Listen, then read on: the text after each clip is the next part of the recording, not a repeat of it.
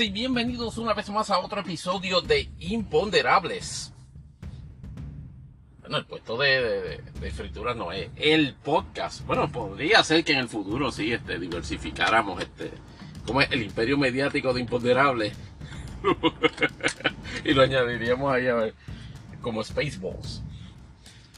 Para preguntas y comentarios, sin embargo, pueden seguir comunicándose a imponderables dash podcast arroba, punto com, eh, yahoo, arroba yahoo.com. Mi nombre es Tony Barrios y nuevamente les doy las gracias por escuchar este podcast que se aloja en el servicio Spotify for Podcasters y pero también está disponible en Spotify, en Apple Podcasts, en Google Podcasts, en Tuning Radio, iHeartRadio, Amazon Music, eh, Deezer y otros servicios de podcast. Eh, también este puede conseguir a Imponderables el podcast en, en todas sus redes sociales, o por lo menos en las que esté inscrito hasta el momento, que son pues por supuesto facebook.com slash imponderables el podcast, en Twitter arroba eh, mi cuenta personal en Twitter también se, se pueden comunicar con, conmigo para asuntos de imponderables, arroba Tony Barrios underscore 24, en Instagram, que nos bajo imponderables el podcast, y por supuesto en Mastodon, esa red de estancadísimo crecimiento hasta el momento, pero nunca se pierde la esperanza en arroba imponderables el podcast, arroba mstdn.social. Seguimos acá este, discutiendo los asuntos en nuestros tres, en nuestro circo de tres pistas, este Imponde USA, Imponde PR y la sección de Imponderables, la sección de cultura popular, este, hobbies y otros y otros asuntos no cubiertos en los primeros dos. Pero eh, eh, haciéndole un rundown más o menos, y como siempre, este, la regla de este podcast es sujeto a cartelera, sujeto a cambios. Vamos a estar examinando en Impo USA el aftermath de, del, y de hecho estable, plantearon preguntas sobre todo el proceso que ocurrió en el arrangement de Donald Trump. Es decir, este, una vez este, una vez fue acusado este, por el gobierno federal, ¿qué pasó o qué preguntas este, surgen? O por lo menos que imponderables surgen en la opinión de este podcastero, eh, como resultado de lo que ocurrió el pasado martes. Los, los aspectos este de manipulación mediática, cómo estuvieron, cómo estuvieron eh, los, los efectos, si eso influyó, eh, digo, si eso influyó en, la, en, en, el espectro político, tanto demócrata como republicano, en términos de incrementar repudios o incrementar apoyos veremos efectivamente si eso, si, si producto de ese furor los republicanos han tenido ya derrotas en otros aspectos por estar distraídos en la cuestión de Trump. Y obviamente, pues, este, con, con, con, con el pase o con la revisión de todo lo que está ocurriendo en el loco mundo de Ron DeSantis, que evidentemente ha estado bastante destancado, producto precisamente del incremento extraordinario en, en términos de tensión que de por sí ya tenía por default este Donald Trump.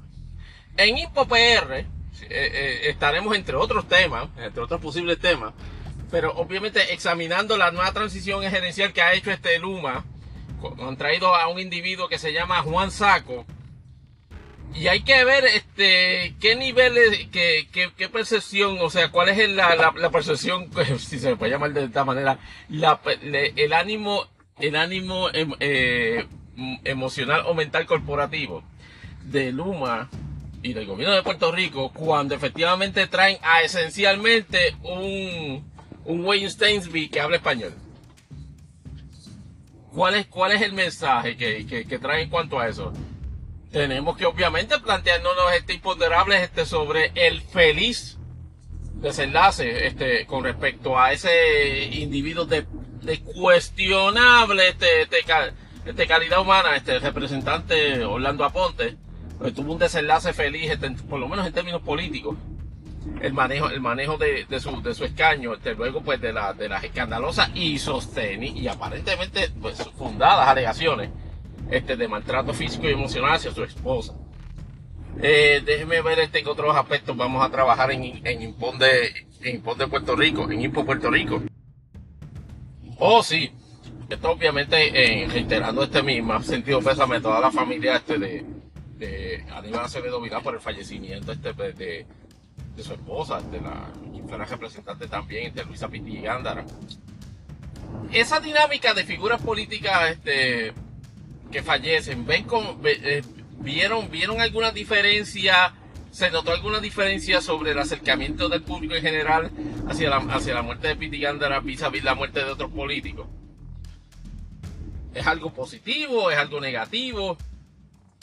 Y, y, de hecho, en adición a ello, este, ¿quién creen ustedes que fue el político que más este, hipócrita se proyectó o trató de proyectarse este, en algún tipo de manifestación de simpatía con respecto a eso? Eso también lo vamos a discutir en Impon de Podcast.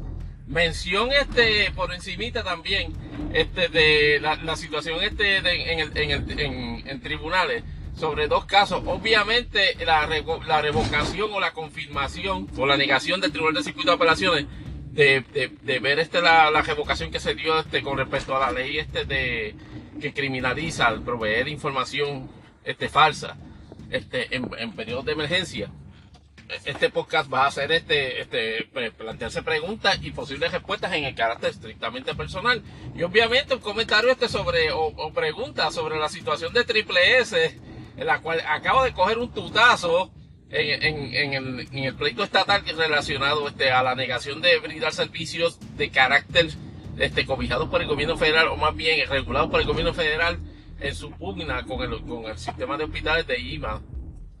Así que eso también lo estaremos viendo en InfoPR, eso entre otros temas.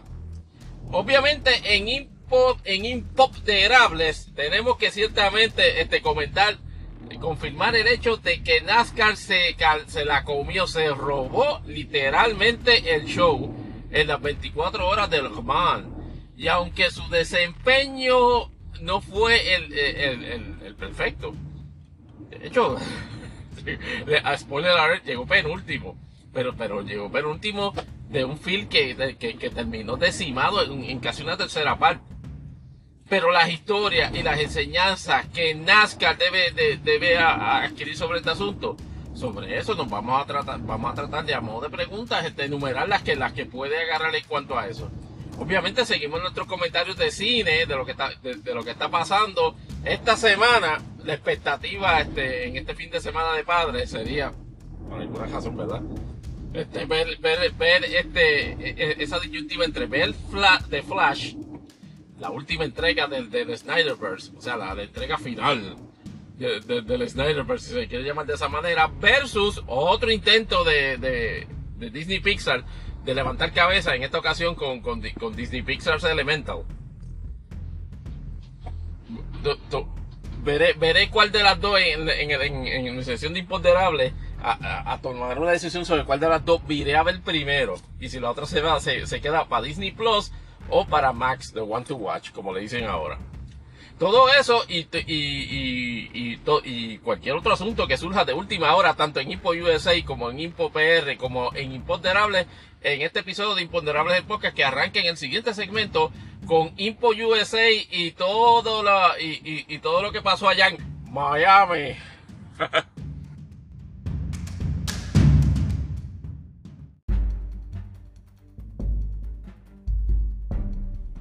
Ok, ahora en Impo USA. Luego de que, de que Donald Trump le fueran anunciado que se iban a radicar 37 cargos, 31 de ellos este, por diversas, diversas instancias de violaciones a la ley de espionaje, y obviamente este, relacionados pues la forma y manera en que se apropió de documentos clasificados que se llevó de Casa Blanca, documentos relacionados, de, altamente sensitivos. De hecho, se, se llevó documentos top secret también incluyendo documentos relacionados a evaluaciones sobre, sobre escenarios militares, sobre comunicaciones con líderes extranjeros.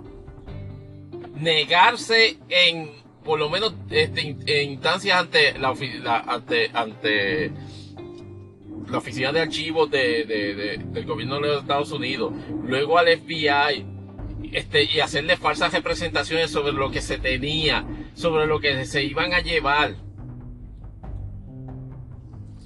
en un indictment que, como, como comentáramos en el episodio anterior, efectivamente, y a modo de atajar cualquier tipo de narrativa este, de, para contrarrestarlo de viernes, sábado, domingo y lunes, Jack Smith en una movida magistral tiró el indictment el, mismo viernes. y tuvimos la oportunidad de leerlo eh, y, discutirlo y plantearnos preguntas en el episodio anterior, amigos. Este lo pueden buscar, que todavía está en, todos los sitios de, de, de, podcast, episodio 87, en el New York Sepia Minute. Con prueba fotográfica de todos los lugares ridículos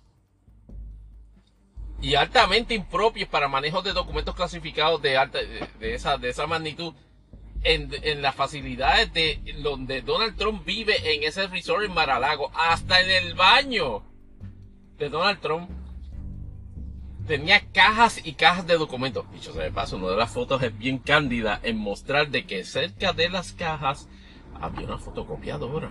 Hmm. ¿Por qué había una fotocopiadora allí? Eso es un imponderable que podemos traer en retrospectiva este del episodio anterior eso es parte de una narrativa o de una, un tipo de, narrativa que no ha sido contestada este, por los republicanos en este momento o por los apologistas de Donald Trump. Tomando en consideración de que el indictment esencialmente puso, puso a la gente de Trump a la defensiva, este, con respecto, a, con respecto al asunto y a un asunto concreto. Obviamente el fin de semana en el, en el, en el círculo de los Sunday Shows se fue este, básicamente con, este, republicanos, básicamente tratando, haciendo malabares para contestar ese asunto para tratar de, este, de, crear algún tipo de defensa este, cabal de, la conducta de Donald Trump sin dos cosas. Sin hacer señalamientos de que pudo haber cometido esos actos, de que Trump pudo haber cometido esos actos, y sin ánimo de ofender o, estigmatizar este, la conducta de quienes lo defienden este, así de forma fanática. Una pausita que la calor está un poco, está un poco intensa a la hora que estamos grabando acá en, este episodio. Pero entonces caemos en el martes. Tribunal de eh, Edificio Federal este allá en Miami, donde está el Tribunal Federal. Se toman todas las medidas este de, de seguridad pues, por parte particularmente de su flamboyante alcalde, este, me parece que es Fran Suárez este, ahorita en el siguiente segmento les corrijo el nombre. Que por cierto se desarrolló algo inusitado con la persona del alcalde de Miami, que es republicano, dicho sea de paso. Y entonces este, este, el, aparato de seguridad coordinado entre, entre obviamente este, el, servicio secreto, eh, el FBI y las fuerzas locales de seguridad, permitieron efectivamente que desde Palm Beach, allá donde está Mar-a-Lago, Donald Trump viniera con su comitiva pagada con fondos públicos, por lo menos ese motorcade, le llegase este al tribunal de Miami. De hecho, no sé si efectivamente su ayudante, este, Wal Nauta, comparecieron juntos. Mi impresión es que aparentemente estaban en el mismo motorcade la óptica de eso este, e, es, peligrosísima. Eh, y, ese es el primer imponderable. Debió haber Donald Trump este, efectivamente proyectado que él y Nauta llegaran juntos al mismo lugar. Tomen en consideración que son dos acusados separados.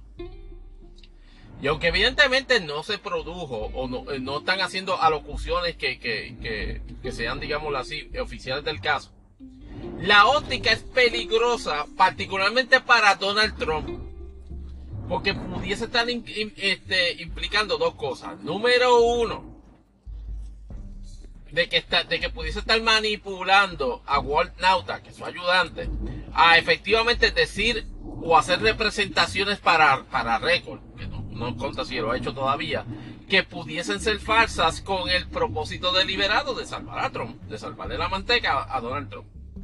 Y entonces el otro aspecto que es, que es peligroso para Donald Trump, pero en su fase defensiva, es que Nauta, obviamente teniendo representación separada, y a lo fanfa, precisamente de Mark Meadows, que ya es casi, es casi un hecho constatado, que Meadows se le viró este a, Donald Trump. Que mucha de la carne que tiene este indictment es producto precisamente de gestiones y declaraciones y cooperación plena en términos de información de, que Mark Meadows le ha, brindado al gobierno federal para esta acusación y para el asunto del 6 de enero. Pues entonces, eh, el hecho de que este, Nauta tenga la oportunidad de lograr un acuerdo este, con, eh, este, separado con el gobierno federal, un, acuerdo que inclusive pudiese este, promover una cooperación con el gobierno federal para, para proveer información, inclusive volverse testigo del pueblo. Sería fatal para, para las circunstancias de Trump, las cuales de por sí ya son fatales. De lo que, en, en términos procesales, toda la comparecencia se resume a que estuvo muy bien. No hubo mayores complicaciones allá adentro. De lo, de lo que recopilan los periodistas, efectivamente no hubo este, alocuciones de Donald Trump, no fueron necesarias.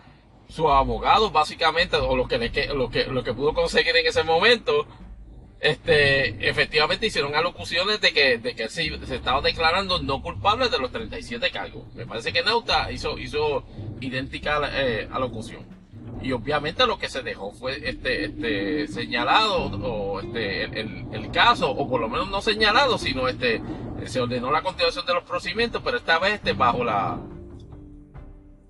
bajo la intervención o bajo la o, bajo el control de la jueza Aileen Cano que contrario a lo que habíamos especulado este en el episodio anterior lo planteado como modo de respuesta aparentemente la juez Cano es la que va a conducir los procedimientos este, en este caso aparentemente hasta, hasta su final.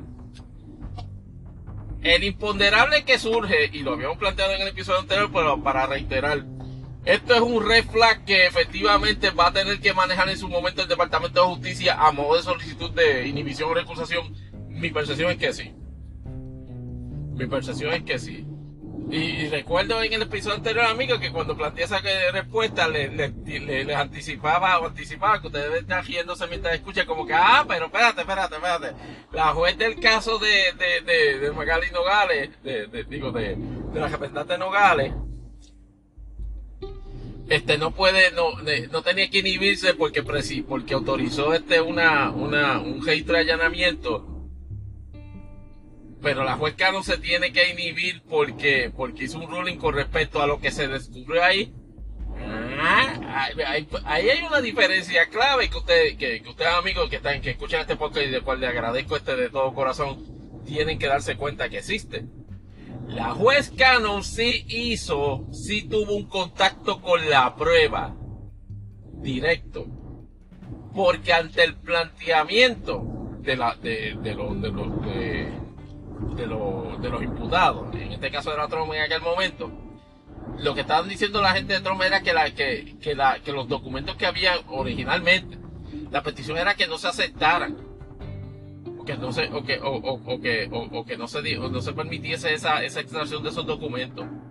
Luego solicitaron de que se, se nombrara un maestro especial, un special master, para hacer las averiguaciones porque la, postura de, la gente de Trump es que esos documentos que estaban en todas esas cajas eran de su propiedad. Y era entonces y que obligación del, Departamento de Justicia en este caso este probar de que documentos ocupados allí eran clasificados. Y entonces el discernimiento, eso se lo iban a encomendar al Special Master. Pero vino apelativo en onceavo circuito, dicho sea de paso, no bueno como dije en el episodio anterior, fe de errata retroactiva. El onceavo circuito no tan solo revocó a la juez, sino que le, le, dio este pan pan en, en, varios enunciados que hace en la, en la, orden, revocando la orden de la juez, porque en el sentido de que se, se está, está limitando en su, en su facultad. Y casualmente, y dice el Tribunal Federal, que en el pool este era era era fue un efecto aleatorio concebible el que ella le tocara este manejar este caso. Pues ante esa situación el Tribunal Federal tiene que solicitar este división. Obviamente pudiese cómodamente levantar el planteamiento no es que usted fue nombrado este por Donald Trump en ese aspecto yo no lo traería. Ese aspecto en términos jurídicos se, se lee se lee antipático porque el hecho de que, de que haya sido nombrada por Donald Trump, que por cierto no parece tener experiencia en, asuntos criminales, esa juez. La juez me parece que tiene menos de 40 años. Y efectivamente, este, traer el hecho de que no, porque usted fue nombrado por Donald Trump, no. A, mí lo que yo traería como un, un planteamiento eficaz es que, la, que el comentario que la aura que transmitió el onceavo circuito en su resolución denota un elemento de prejuicio con respecto, con respecto a los asuntos de este caso. ¿Cuál es el riesgo que tiene el Tribunal Federal en cuanto a eso? Obviamente retrasaría los, los procedimientos. La esperanza sería de que la propia juez se dé cuenta de que, de, que debe inhibirse, pero de lo que voy viendo acá, de, de, de los primeros días del asunto, de cual dicho sea de paso, una de sus primeras órdenes fue solicitarle al Departamento de Justicia, o más bien a los abogados, a todos los abogados del caso, como este caso va a ser ahora regulado este por, por ley federal especial, que trabaja este, el manejo de documentos clasificados como evidencia. O sea, esto es, este caso es complejo por esa parte. El contenido de esos documentos es un elemento de prueba, pero son documentos clasificados. No importa dónde estén, así estén un inodoro, este, atacándose en un inodoro, siguen siendo documentos este, este, clasificados de alto, de, de nivel sensitivo y cobijados por regulaciones federales en cuanto a su manejo, incluyendo su uso como evidencia en un juicio. Y para eso, entonces se establecen unas reglas sobre quién puede ver esos documentos. Y se tienen que, que, otorgar unas autorizaciones, unos clearances, como dicen en Jayuya. Y eso este, la, la juez y ordenó a los abogados efectivamente a que, a que en, un, término breve le certifiquen, le certifiquen que ya fueron al Departamento de Justicia y, y, y pidieron y obtuvieron los clearances necesarios para meter las manos en esos documentos y hacer alegaciones en cuanto a eso. Eso me, me, me, me, indica de que la web por lo menos del arranque no se va a inhibir. Del arranque no se va a inhibir. Así que en ese sentido, pudiésemos este, durante los próximos días o quizás semanas este, eh, enterarnos de, de planteamiento por moción del Departamento de Justicia solicitando a la juez que se inhiba porque, porque, porque, porque el Tribunal de Distrito la recusa. Eso no ha pasado. Eso cuadrado en el, en el aspecto jurídico. En el aspecto político, ¿qué hizo Donald Trump diferente a lo que hace en otras ocasiones? Pues fíjese, nada diferente.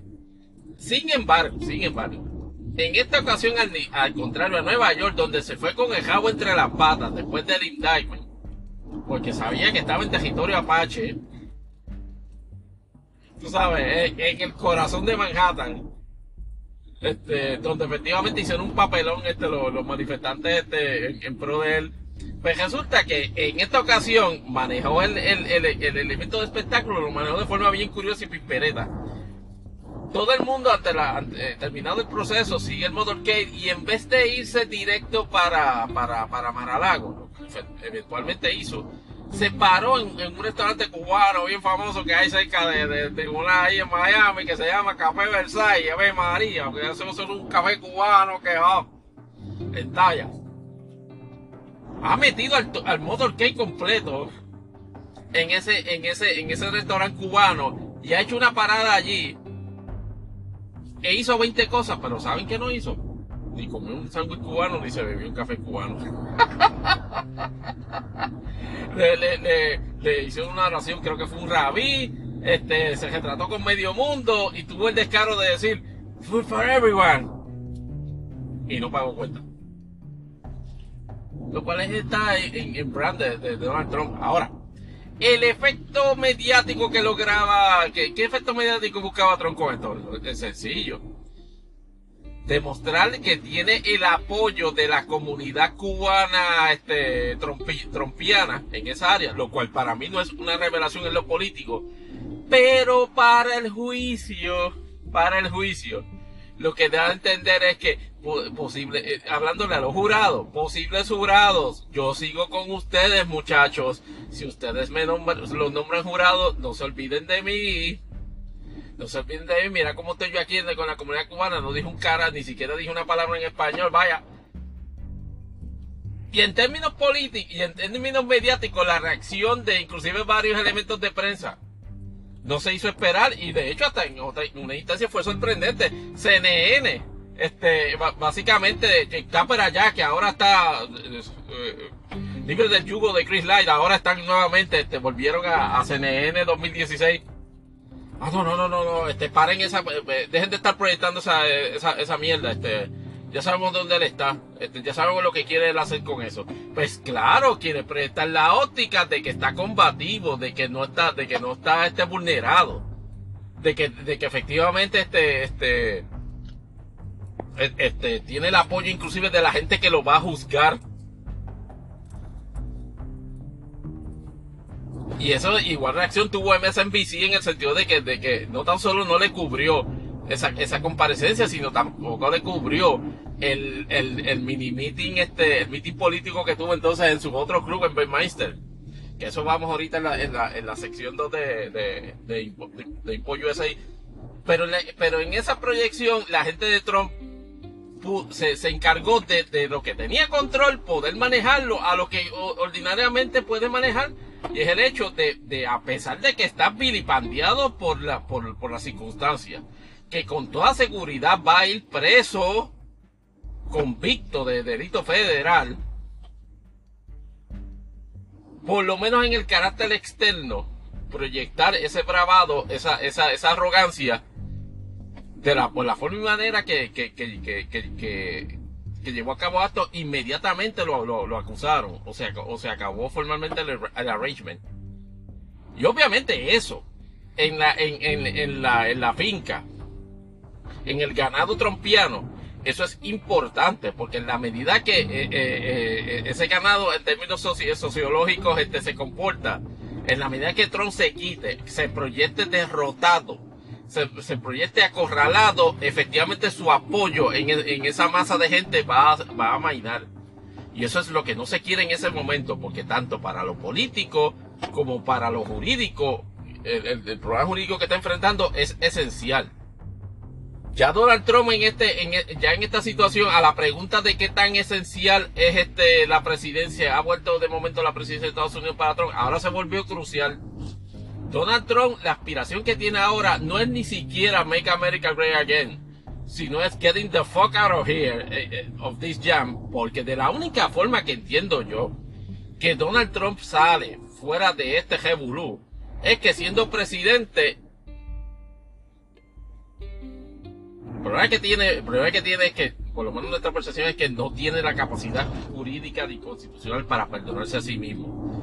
Pero si este o alguno de los otros before no se ha resuelto y él gana las elecciones en 2024, usted puede tener con toda seguridad de que por el mismo inodoro que allí de Maralago van a meter todos los indictments habidos y por haber y van a votar a medio mundo y van a haber decapitación eso obviamente sobre, sobre efectivamente la caída de los Estados Unidos de América como nación. Si eso Trump gana, eso, eso, lo, eso, lo, eso lo, miraremos en otros episodios de Imponderables Podcast. Pero en términos de estrategia este, jurídica y estrategia política, Donald Trump tiene que ganar la presidencia. Porque si no va preso. Pero preso, pero, pero cómodo de la forma en que se están desarrollando esos casos y no se olviden que todavía falta dilucidar el, asunto de Fulton County y el asunto de enero 6. Cierro este, este, este, este parte de Impo USA y a la vuelta continuamos este, planteando preguntas sobre, sobre, sobre este asunto y cómo el empeño y cómo el, el, el fil de, de, republicano, que ahora está como en, como en 37, está reaccionando, entendemos de nosotros, de forma equivocada a, las, circunstancias que está enfrentando Donald Trump en este momento. Pero tú sabes quién ha ganado, pero de la manera más inusitada y loca. De, sobre, en este asunto, ese mismo Joseph Biden tercero. Increíble.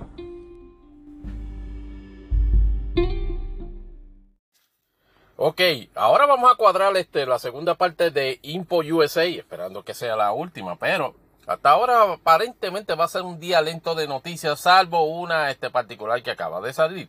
Departamento de Justicia reveló este los detalles de una investigación de dos años que ha estado llevando a cabo relacionado a lo que pasó en, la, la, policía de Minneapolis. Pues obviamente desconocen que para aquella época, para mayo de 2020, pues fue los agentes de la policía que, que asesinaron de forma este, completamente viciosa a George Floyd. Y eso pues catapultó este, toda una controversia y todo una, un, un, periodo de tiempo álgido en la historia de Estados Unidos, alimentado pues obviamente por el hecho de que el incumbente en ese momento era Donald Trump. Pues este, dos años después el Departamento de Justicia hasta cierto punto descubre América y es en el sentido de que, de que reveló de que hay unas, habían o existían o existen todavía en la policía de Minneapolis una, una práctica sistémica de discriminar contra personas negras y contra nativoamericanos. Este, en, en diversas instancias que la que propiciaron fue la, este, la muerte de, de, George Floyd, este, como una, una especie pues, de ejercicio institucional basado en esa, precisamente en esa, en, en esa culturación o esa cultura de sencillamente creerse que porque son agentes de la policía pueden este, violar este, derechos civiles. Y entonces, pues, hay ejemplos este, en ese informe. De hecho, el, secretario Garland este, fue a, a Minneapolis a hacer una conferencia de prensa con respecto a eso. Este, de inclusive este de profiling hasta de hasta de, de, extranjeros de raza negra. Este, uno de los ejemplos que cita es donde uno, los guardias paran a un, carro donde estaba seis o siete chamacos, tú sabes, este teenager, pero somalí y entonces le hacen alusiones y comentarios bien despectivos este, sobre, mira, este, ustedes, ustedes no aprendieron de lo que pasó en Black Hawk Down. Debimos haber terminado el trabajo y si lo hubiésemos terminado, ustedes no estarían aquí, ¿saben? Es entre otras chulerías, este, antisociales y, y, completamente, este, pues negativas que la policía de Minneapolis desplegaba en su conducta. O despliega porque efectivamente no empecé a todas las sanciones criminales, incluyendo las convicciones a nivel federal y estatal de, de los oficiales que, se envolvieron en el, en el asesinato de, George Floyd. El imponderable de se cae de la mata, esa situación habrá sido corregida bajo ninguna circunstancia. Obviamente pone otra vez en el spotlight al departamento de la policía y obviamente lo sujeta al gobierno de la ciudad a, posibles este, renovadas este, ejercicios de, responsabilidad. Pero, pero, pero era, es emblemático, o más bien, es importante de que el, Departamento de Justicia, este, ya, ya, que a veces se quejan de que no termina este, ciertas investigaciones, en el caso federal, muchachos, estamos hablando acá. este, en esta ocasión, efectivamente, este, proveyó una conclusión que obviamente no es sorpresiva, pero que le da un roadmap a la, a la ciudad de, de, por lo menos qué es lo que debe hacer para efectivamente corregir ese problema. Entonces, este, haciendo, luego de este aparte, teníamos que volver a, cómo, cómo está la situación del Partido Republicano post-arrangement. Y esencialmente, eh, el término in chambers, o sea, descojón total, como decimos acá en, en español técnico, es lo que impera en el Partido Republicano. ¿Y por qué? Usted me dirá. Porque básicamente en un field donde creo que sabemos ya 16 candidatos a la, a la presidencia de los Estados Unidos, incluyendo a Francis Suárez, el alcalde de Miami. Entiendo que a lo mejor se cree que la exposición positiva que de alguna manera haya cogido este en la forma y manera que no se volvió una tercera guerra mundial ese arrangement de tropas en Miami, pues a lo mejor le está leyendo algún, algún tipo de, de, pues, de situación escenario que entiende de que, de que puede lanzarse. O sea, acaba de lanzar este, su intención de ser presidente de los Estados Unidos. Wow. Este, y entonces unió a todo el field. Pues eh, hay, eh, en todos ellos impera una confusión que quien más lo ejemplifica, que, que tan confundido, que tan turulecos están este, los, los republicanos o la, o la gente de alta envergadura en el Partido Republicano, esas son las declaraciones de Nikki Haley, que usted necesita básicamente una aplicación para detectar este y que le notifique los cambios de mood. Ah, ella ha pasado del hecho de que esto fue una, una, una, una weaponización del Departamento de Justicia, como dijo el otro imbécil de Ron DeSantis. Ah, oh, esos cargos este, contra Trump son serios. Ah, oh, pero la verdad que este, yo no descartaría aplicarle el perdón para el bien del país. Y entonces, este, ese, ese nivel de confusión en el mensaje no les permite sacar los pies del hoyo en una situación que normalmente cualquier otro partido, incluyendo el Partido Demócrata, dicho sea de paso, hubiese esencialmente puesto, le, hubiese puesto este lo, los clavos en el ataúd político a Donald Trump. Pero la situación es más complicada que esa, porque obviamente Trump sabe que eventos como este efectivamente lo, son oportunidades para proyectar, proyectar lo vulnerable y proyectarlo este, privado del favor este del público republicano. Y entonces ver, las reacciones de Mike Pence, de, de Ron DeSantis, de Tim Scott, El único que ha estado básicamente diciendo sí, hay que darle matraca, este, matraca este a, Donald Trump y que efectivamente sí, esta, esta situación, creo que es Asa Johnson, este, este que me parece que fue un momento gobernador del Kansas, este, y el, y el, y, obviamente Chris Christie. Esos son los únicos dos. Pero en el field, el resto del, el resto del field, lo, lo, que, lo que sueña es con que, Dios mío, que no me cojan hablando mal de Donald Trump. No, bueno, eh, ya ustedes ven como, como ellos pasan de diferentes tipos de etapas. Primero negaban que fuera, que fuera un hecho cierto. O sea, ahora, cuando vieron el cuando, cuando vieron la acusación, dijeron, no, el indictment este, eso no es la gran cosa. Vean el indictment, vieron los 37 cargos y se dijeron, ay, no, espérate. Este, eso, eso no puede, eso no puede ser, este, este, oh, no, entonces entran en los guarabaroides de, oh, pero Hillary, pero Bill Clinton, de verdad es una, es, un, es una articulación torpe e inconsistente. Y de nuevo, en el espectro nacional, esa, ese discurso bajo ninguna circunstancia mueve la aguja en el sector independiente y mucho menos en el sector demócrata hardcore. Es obvio que en el contexto de lucha primarista nadie quiere encojonar a los MAGA que la con excepción obviamente de Chris Christie, que piensa que esa es la alternativa, que ese es el approach. Pero la mayoría de los, de los candidatos, por lo menos en su proyección pública, no van a desahuciar a Donald Trump políticamente porque saben, o por lo menos están conscientes de que inclusive hay ciertas partes del procedimiento donde Donald Trump puede ser inclusive convicto y estar todavía allí en la carrera e inclusive ganarla, e inclusive ganar la presidencia de los Estados Unidos mi contención de este podcast, vuelvo a reiterarlo a modo de recordatorio a los amigos que nos escuchan este podcast que se les agradece a través del servicio Spotify for Podcasters. que la realidad es que Donald Trump, por lo menos opinión de este podcastero, es que Donald Trump puede ser, pues, estando preso, puede ser candidato a primaria, puede ser candidato a la presidencia, pero no puede ser presidente de los Estados Unidos.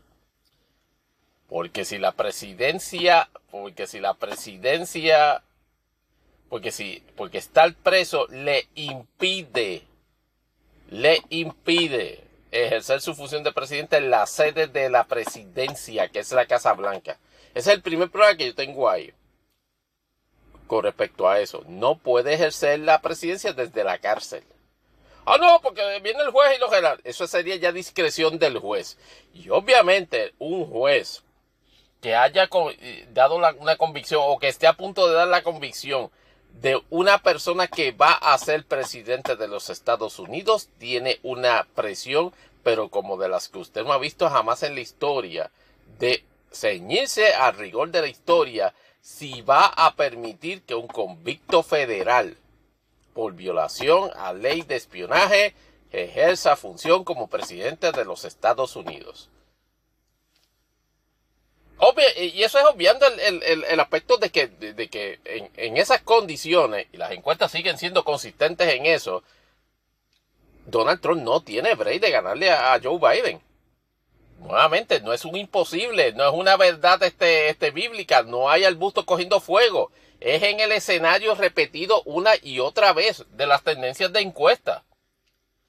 ¿Cuál es la situación que tiene que, le favorece a Trump en este momento? Que va a poder seguir proyectándose como el mayor este exponente de, la, del ala eh, republicana.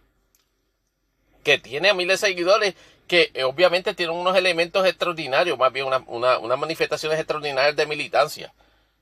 Pero en cuanto a col y a procedimientos electorales, ya lo, ya lo hemos visto en tres eventos electorales consecutivos los demócratas tienen dos cosas a su favor, por lo menos, y la siguiente en este momento. Uno, podemos llamar tres. Uno que tiene la mayoría del electorado en Estados Unidos. Me guste o no, usted tiene diferentes en cuanto a eso. Tráigame sus razonamientos a imponderables yahoo.com. Dos, han estado fenomenales en la movilización. En Florida. En términos de, de voto en cada uno de esos eventos los intentos de, de, de, gobiernos estatales este, republicanos de suprimir votos o de establecer condiciones este, para efectivamente hacerlo más difícil en términos generales este, el ejercicio del voto en esas jurisdicciones han fallado tanto en, su, en, ser aceptados como derecho vigente como en el, en el, aspecto práctico de efectivamente evitar que más demócratas te, voten más temprano en los procedimientos conforme los reconoce la ley. Y tres, que es más importante, Joe Biden con todo tropiezo, caída y proyección de, de, de, de, Sleepy Joe, sigue teniendo unos números bastante aceptables en términos de approval y en los to head contra Donald Trump. Ah, aparte, hablando de eso, ¿qué los republicanos intentan hacer en esta, en, en esta etapa para contrarrestar eso y inyectar un elemento de whataboutism a, a toda la situación de Trump?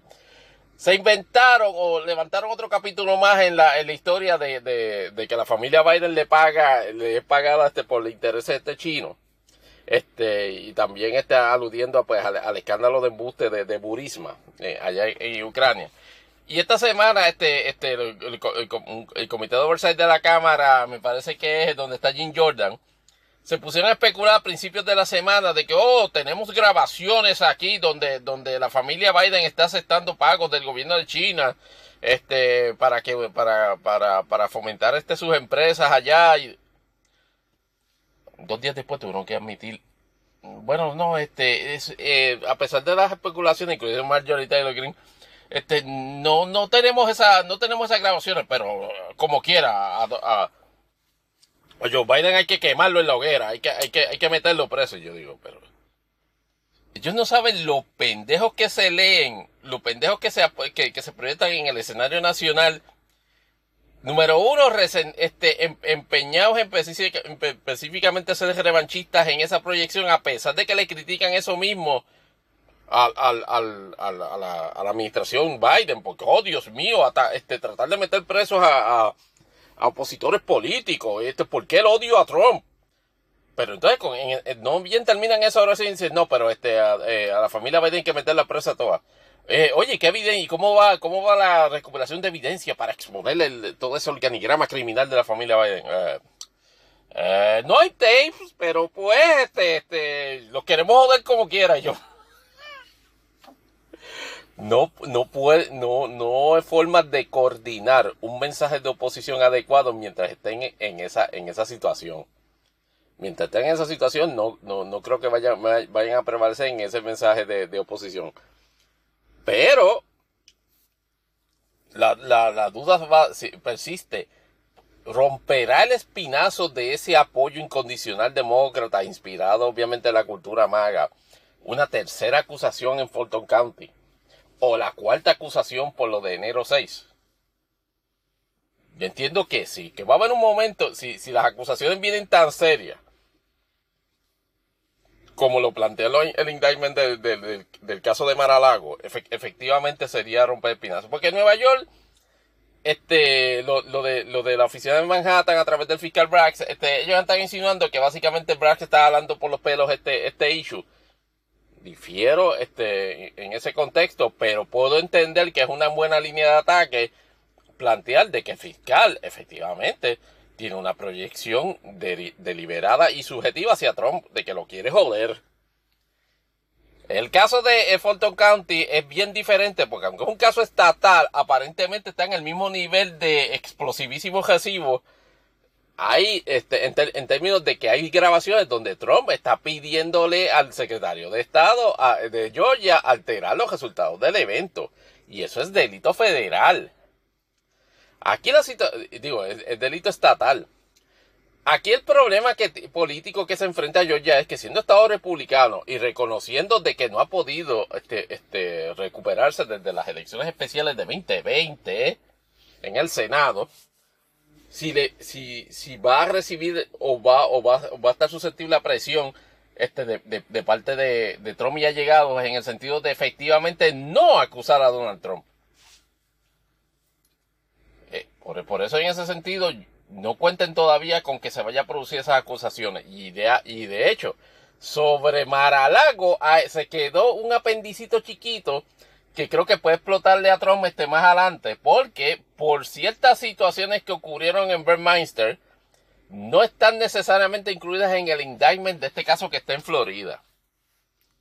Y muchos todólogos, eh, digo, este analistas jurídicos, este, han estado este, este planteando de que, y, ante el imponderable de si tienen razón, por lo menos este podcastero piensa que sí.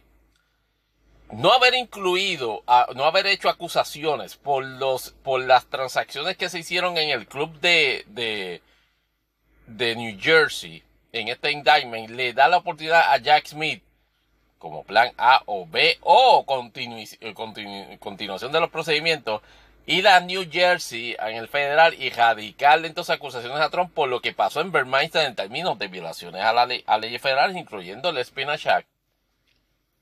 Y ahí no hay forma de que de, de, de, pelear de ah usted no me puede usted, usted no me puede juzgar aquí yo sí te podemos juzgar aquí porque los crímenes ocurrieron en New Jersey te estamos juzgando por lo de Maralago porque esos ocurrieron en Florida. De la misma forma, cuando explote enero 6, los crímenes van a ser juzgados en Washington DC, que es tu lugar favorito, porque los, crímenes ocurrieron en Washington DC. Cerrando entonces este Impo USA con una, con, una nota interesantísima. Dura, este, leyendo sobre la, demanda que acaba de ganar una, una gerente de Starbucks que fue despedida porque fue, porque es blanca. ¿Cómo? En algún punto me parece que fue de 2017, más o menos. Yo creo que fue un poquito antes. Este se, dio un incidente en Filadelfia donde dos este, jóvenes este negros, este, ¿sabes? completamente normales se iban a reunir con, una, con una, con un socio de ellos blanco, este, para tener una, ¿sabes? Un, un desayuno de negocio allí en Starbucks y le hicieron un profile de cuatro pares el gerente del Starbucks. Este, inclusive, este, me parece que llamaron a la policía y todo. Y obviamente, pues hubo demandas este, en, cuanto a eso. Y obviamente Starbucks, en términos corporativos, este, se, se volvió loco y como una reacción desesperada de hacer un damage control, ¿se acuerdan que cogió y cerró todas sus tiendas y obligó a hacer unos este, talleres este, intensivos de, de, de sensibilización en términos de, de de profiling racial en, su establecimiento. Pues esta gerente aparentemente se le pide, se le pide que una gerente regional se le pide que efectivamente rompa a votar este gerentes de, de tiendas blancos porque se entendía de que efectivamente estaban llevando a cabo acciones de discrimen y ella se, y ella se niega. Y entonces este, el, el, el, detalle, el detalle es que a ella entonces la despiden. Ella se llama Sharon Phillips. El incidente que le hablaba ahorita fueron, no fue en 2017, fueron en 2018. Y entonces ella radicó una demanda de discrimen por razón de raza, diciendo, mira, a mí me votaron de, gerente regional de, Starbucks, donde yo tenía el control de qué sé yo, más, más si en esta tienda en la región, se, se, tenía una buena estima de mi participación o mi desempeño como, como gerente regional, y a buenas a primeras me quieren votar porque yo no quiero votar este, este gerentes blancos que ellos estiman que son, que son racistas en, su, en, su, en su comportamiento este, eh, patronal, cuando yo en realidad, yo como gerente regional, me consta que no lo son. Y ganó una demanda que le dieron 600 mil pesos en daño. está bien, pero cogió como 23 millones en punitivo. y esto, y esto, esto, esto es un ejemplo este, donde efectivamente este, sobre reacción sobre, sobre un aspecto, este, digamos así, de, tensiones raciales en el mundo corporativo, miren lo que, miren lo que le va a traer a Starbucks en este momento. Es hasta cierto punto y manera, este, este, eh, hasta cierto punto y manera, el desacertado acercamiento de Anheuser-Busch con respecto a la campaña de Bud Light, donde aparentemente la manera y forma en que, en que, se, en que se articuló hay gente que está especulando que esto es un, golpe interno, un golpe interno este de eh, dentro de Hauser Bush para alguna manera justificar una debacle y así hacer algunas representaciones en términos, este, digámoslo así, de declaraciones de impuestos o algo así. Yo en realidad no lo creo así. Fue una, fue una imprudencia no necesariamente basada en mala fe o en conducta o en postura corporativa antisocial. En el caso de, en el caso de Starbucks, en el caso de Starbucks pensó de que esencialmente no había, no, no se tenía que, no se podía permitir ni un atisbo de validación este, de, conducta racial este, en, su, en, su empleomanía o en su gerencia. El problema fue que efectivamente tienen que reconocer que no todos los eh, gerentes blancos en tu, en tu cadena de establecimiento son racistas. Ya tú lo que tienes que hacer es personas irrespectivamente del color, procesarlas si efectivamente muestra conducta racista, así sea de, de a cuadrito. Y esos son este, dos ejemplos, el de Anheuser Busch con Bud Light, que de hecho, o sea, de paso, acaba de ser notificado en noticias recientes que perdió prominencia en el mercado de cerveza doméstica americana, siendo superado por primera vez por modelo. Pero son dos ejemplos clásicos de que, de que las corporaciones no pueden sobre reaccionar como si fuese, como, como, como si fuesen personas hasta a dinámicas que obviamente están este, este, gobernadas por, por múltiples factores. Eso se los dejo aquí como, como, como cierre para Impo USA a la vuelta. A la vuelta. Este, caemos en Impo Puerto Rico. Y toda, y toda la situación con el señor Saco, el de, el de Lumael, que es nuestro nuevo presidente de la corporación. Y un fallout de, de, de, toda la situación con el representante Orlando Aponte, que después que había dicho no, que no, se, se va. ¿Cuál va a ser este el efecto político negativo positivo sobre la figura de Jesús Manuel Ortiz luego de, de este de esta transición sorpresiva de eventos? Ese y otros temas. Ah, y por supuesto, vamos a estar en Impo, en Impo Puerto Rico viendo el último papelón de nuestra querida y nunca bien ponderada representante Joan Rodríguez Bebé, en el cual está tratando de coger cloud, imaginándose peleas con enemigos este, imaginarios. De todo eso a la vuelta en Impo Puerto Rico. Ok, ahora vamos para Impo P al lado de la R. Pero antes, como siempre, como esto se está grabando siempre on the fly, pues tenemos que traer una actualización de, de Impo USA.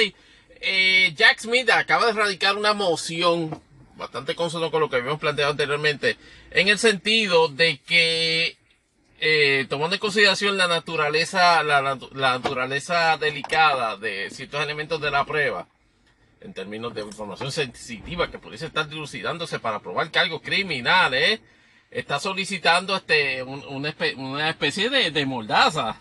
Un, un, acuerdo en términos de, este, de que todas las partes de que se abstengan este, a comentar con otras personas fuera de, los procedimientos ciertos elementos, incluyendo pero no limitado a el contenido este sobre los documentos clasificados o de alta sensitividad este en términos de seguridad nacional este para eh, que, se que se ventilen o que se muestren o que se evalúen en el juicio. Y entonces ah y entonces lo más lo más interesante en cuanto al planteamiento de Jack Smith este sobre esa moción es en el sentido de que la revelación o la diseminación de esa información pudiese afectar ongoing investigations. Oiga, y si, y, si usted sabe lo que significa eso, lo que está queriendo decir Jack Smith es, miren, locos, eh, digo tribunal, este, por el de los este, yo necesito que la, que la, que la, que la información que se, eh, esté ahí no se disemine o no se comparta con otras personas fuera del proceso. Es claro y obvio que, que, el fiscal Jack Smith evidentemente tiene otras investigaciones pendientes y muy posiblemente una de ellas sea este, la situación relacionada a, a Meinster, este, el club de este, privado de Trump, este, o el club este de, de golf de Trump en New Jersey. A eso puede ser que se refieran eso y quizás a otras este, investigaciones contra otras posibles personas envueltas en el manejo de los documentos, tan, en el manejo de, del asunto de Maralago e inclusive en el de la insurrección de enero 6. So, pendiente, pendiente de eso, vamos a ver cómo va a reaccionar la, la juez que no es familia de Nick Cannon, pero se apellida igual, Cannon. Pero entonces en Impo Puerto Rico ha ocurrido una, una, situación también este, hasta cierto punto y manera de última hora y es que el Tribunal de Primera Instancia en San Juan este, emitió un ruling este, declarando no al lugar la, la, la, petición de injunction y me parece que sentencia declaratoria que el movimiento Victoria Ciudadana y el PIB estaba este, planteando en términos de que se declarase inconstitucional las disposiciones del Código Electoral que efectivamente prohibían este, la, prohíben este, la, la creación este, de alianzas de, de alianzas entre partidos. Y en ese sentido, pues, no le debe sorprender a nadie, y y lo digo con la mayor sinceridad, ante el imponderable de si es algo irrazonable la, la determinación del tribunal, no me parece, porque, y respectivo de lo antipático que, que, que históricamente, en términos de timing, resulta la, la forma y manera en que se aprobó la ley, ah, sea, me parece que fue para los tiempos de Fortuño, en cuanto a Fortuño que se vino a aprobar este la, e, esa, e, esa enmienda a la, ley electoral para efectivamente proscribir algo que, que, antes existía. Pero venir a decir, bueno, no, lo que pasa es que eso, eh, eso está ahora, pero no debe existir porque eso es parte, porque es un planteamiento este que viola la constitución. Y el tribunal dijo, mire, la, constitución es clara sobre quién, a quién regula el proceso y quien regula el proceso es la legislatura y la ley vigente es esta yo no puedo hacer nada, o sea, yo no puedo romantizar un, planteamiento de, mire, este no, porque lo que estaba antes era ley, era constitucionalmente aceptable y lo que, lo que se aprobó después no lo es. Obviamente es otro recurso que, el que, el que se debía establecer. Claro, ahora pues este, la alternativa que le queda en este momento al movimiento Victoria Ciudadana y al PIB es irlo en reconsideración o ir al Tribunal de Apelaciones posibilidades de que prevalezcan ahí, honestamente, bien pocas. Honestamente, bien pocas, tanto en el análisis jurídico como en el entrejuego de posibles intereses políticos, este, que pudiese estar envuelto en, porque eso siempre pasa así, con la, con la gente que toma esas decisiones, tanto en el Tribunal de Apelaciones como inclusive en el Tribunal Supremo. Si efectivamente en última instancia ya acuden este, el NBC y el, y el PIB esto, eh, esto representa una, una, una, una anulación completa este, de, de, del, del, plan este político que tienen esos partidos para efectivamente proyectar este, una posibilidad de que en unión de fuerzas este, pudiesen prevalecer ante un PNP que esencialmente no va a pasar de 34% y a un PPD que todavía en, en, estos momentos no tiene ni una perspectiva clara o, este, o, definida de quién pudiese ser su candidato a 2024 y si pudiese pasar de ese 34%. Entiendo que no.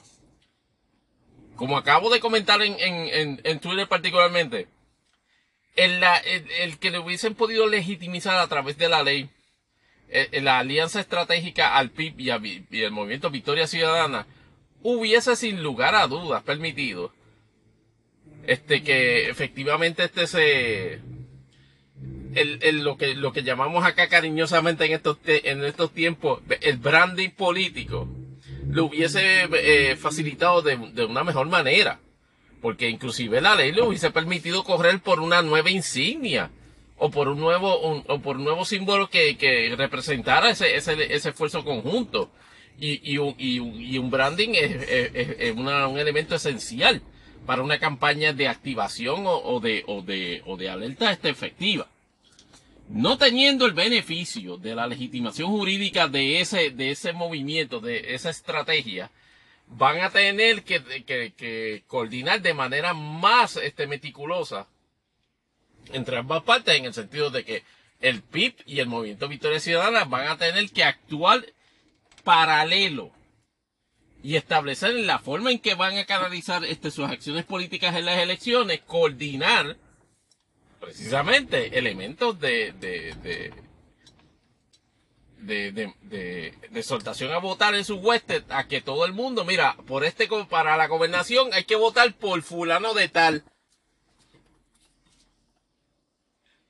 Y eso va a, y eso va a implicar este, hacer, hacer alusiones directas a que fulano de tal no es del movimiento Victoria Ciudadana o de que o de que o que o para la alcaldía de San Juan o para este comisaría residente en Washington es, votar por otro candidato que no es del Partido Independentista puertorriqueño.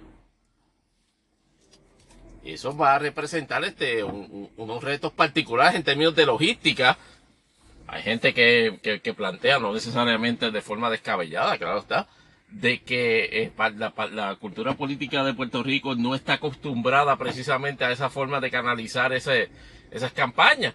Veremos a ver qué en última instancia hace, hace el Partido Independentista y el Movimiento Victoria Ciudadana, porque esa ha sido una admisión de ellos, de que si no, efectivamente no le aprobaban a través de la determinación judicial ese, ese, ese proceder, pues entonces estarían buscando formas creativas. Yo entiendo que una forma creativa es la de correr campaña paralela donde efectivamente los elementos en común este, sean, este, se hagan alusión a, a ellos en, en, en, cuanto a candidatura. Sí, cómo nos vota por, por este candidato, este, sí, este, nosotros en el PIB este, vamos para las elecciones, pero para la gobernación, este, vota por Dalmau, que en este caso, pues ellos estarían contentos con eso. Victoria Ciudadana haría, haría una coordinación también, este, como, como partido en las elecciones, pero haciendo el énfasis de que para la gobernación hay que votar por Dalmau. Y si es como que lo, lo que se rumora de que efectivamente Natal iría para la comisaría residente en, en Washington, no, perdón, para la alcaldía de San Juan, pues sí, efectivamente, voten por Manuel Natal este para la... Y a ver este, si efectivamente se logra el, el, el resultado en términos de, del proyecto político. Pero por lo pronto se quedaron sin este, la posibilidad de que fuesen legitimizados en esa gestión a través de a través de la de la de la determinación judicial. Ahora paramos este, este segmento de Info Puerto Rico y a y en el segundo segmento de Info Puerto Rico vamos a continuar mirando el asunto, el revolú que se le ha formado a Pierluisi con el cierre de Bristol Mayer allá, me parece que es en, en, en Humacao, este, que aparentemente hubo un miscommunication brutal de cierto personaje este de, de su administración. Les doy un hint, le caben como tres panaderías de las que él maneja este, en la vajilla. Seguimos. Ahora vamos para el segmento 2 de Impo PR y no lo van a creer. Otro update este de Impo USA relacionado al caso de Trump. Este casi casi este es una especulación fuerte que este podcast, este Phone Size, ha hecho desde un tiempito para acá, de que efectivamente la perdida que se le ha dado al mundo trompiano a Mark Meadows responde a que efectivamente eh, Mark Meadows está cantando el cancionero este navideño, pero de, de 1 al 10, este, al, al, al, gobierno federal y, hasta, y al fiscal Jack Smith. Hay un reporte, hay un reporte, un periodista independiente, eso sí, no ha estado confirmado por ningún network, este, de que efectivamente Mark Meadows se declaró culpable de delitos menos, de delitos menores eh, en la jurisdicción federal a cambio de cooperación este o, o, o, más bien se le otorgó una inmunidad limitada eh, es lo que dice el artículo que se le otorgó una eh, inmunidad inmunidad limitada a Mark Meadows a, a, cambio de cooperación este para para para el esclarecimiento del caso de, de, de espionaje de Donald Trump. Si esto es así Evidentemente, esto abre los floodgates de que con toda seguridad vienen acusaciones contra Trump, no tan solo por lo de, por lo de, este, los documentos, el asunto de los documentos clasificados en Maralago, sino efectivamente ya se puede dar un foregone conclusion de que van a venir acusaciones este por lo del 6 de enero. Vamos esperando aquí, quizás en el, en el, en el, al final de este podcast venga confirmación este de, de, de entes de prensa este, principales en Estados Unidos pero eso no se ha producido. Ahora, lo que estábamos este, eh, eh, explorando en, el, este, en la continuación de Impo Puerto Rico es la, esta noticia del cierre de, de la compañía. Oh sí, oh sí, eh, Bristol Myers en Humacao, que se anuncia el día de hoy de que efectivamente ellos a su vez anuncian este cierre de su, de, de su planta manufacturera este, de medicamentos en, en, en Humacao.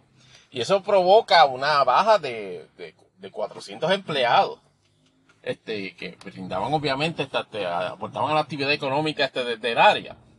Aquí la cosa que más me ha impactado sobre ese asunto son dos. Una, este, las declaraciones este, de el, el, comunicado oficial de la, de la corporación este, anunciando un cierre de sus operaciones en, en Macao, atribuyéndolo, entre otros factores, al alto costo de la energía eléctrica en Puerto Rico.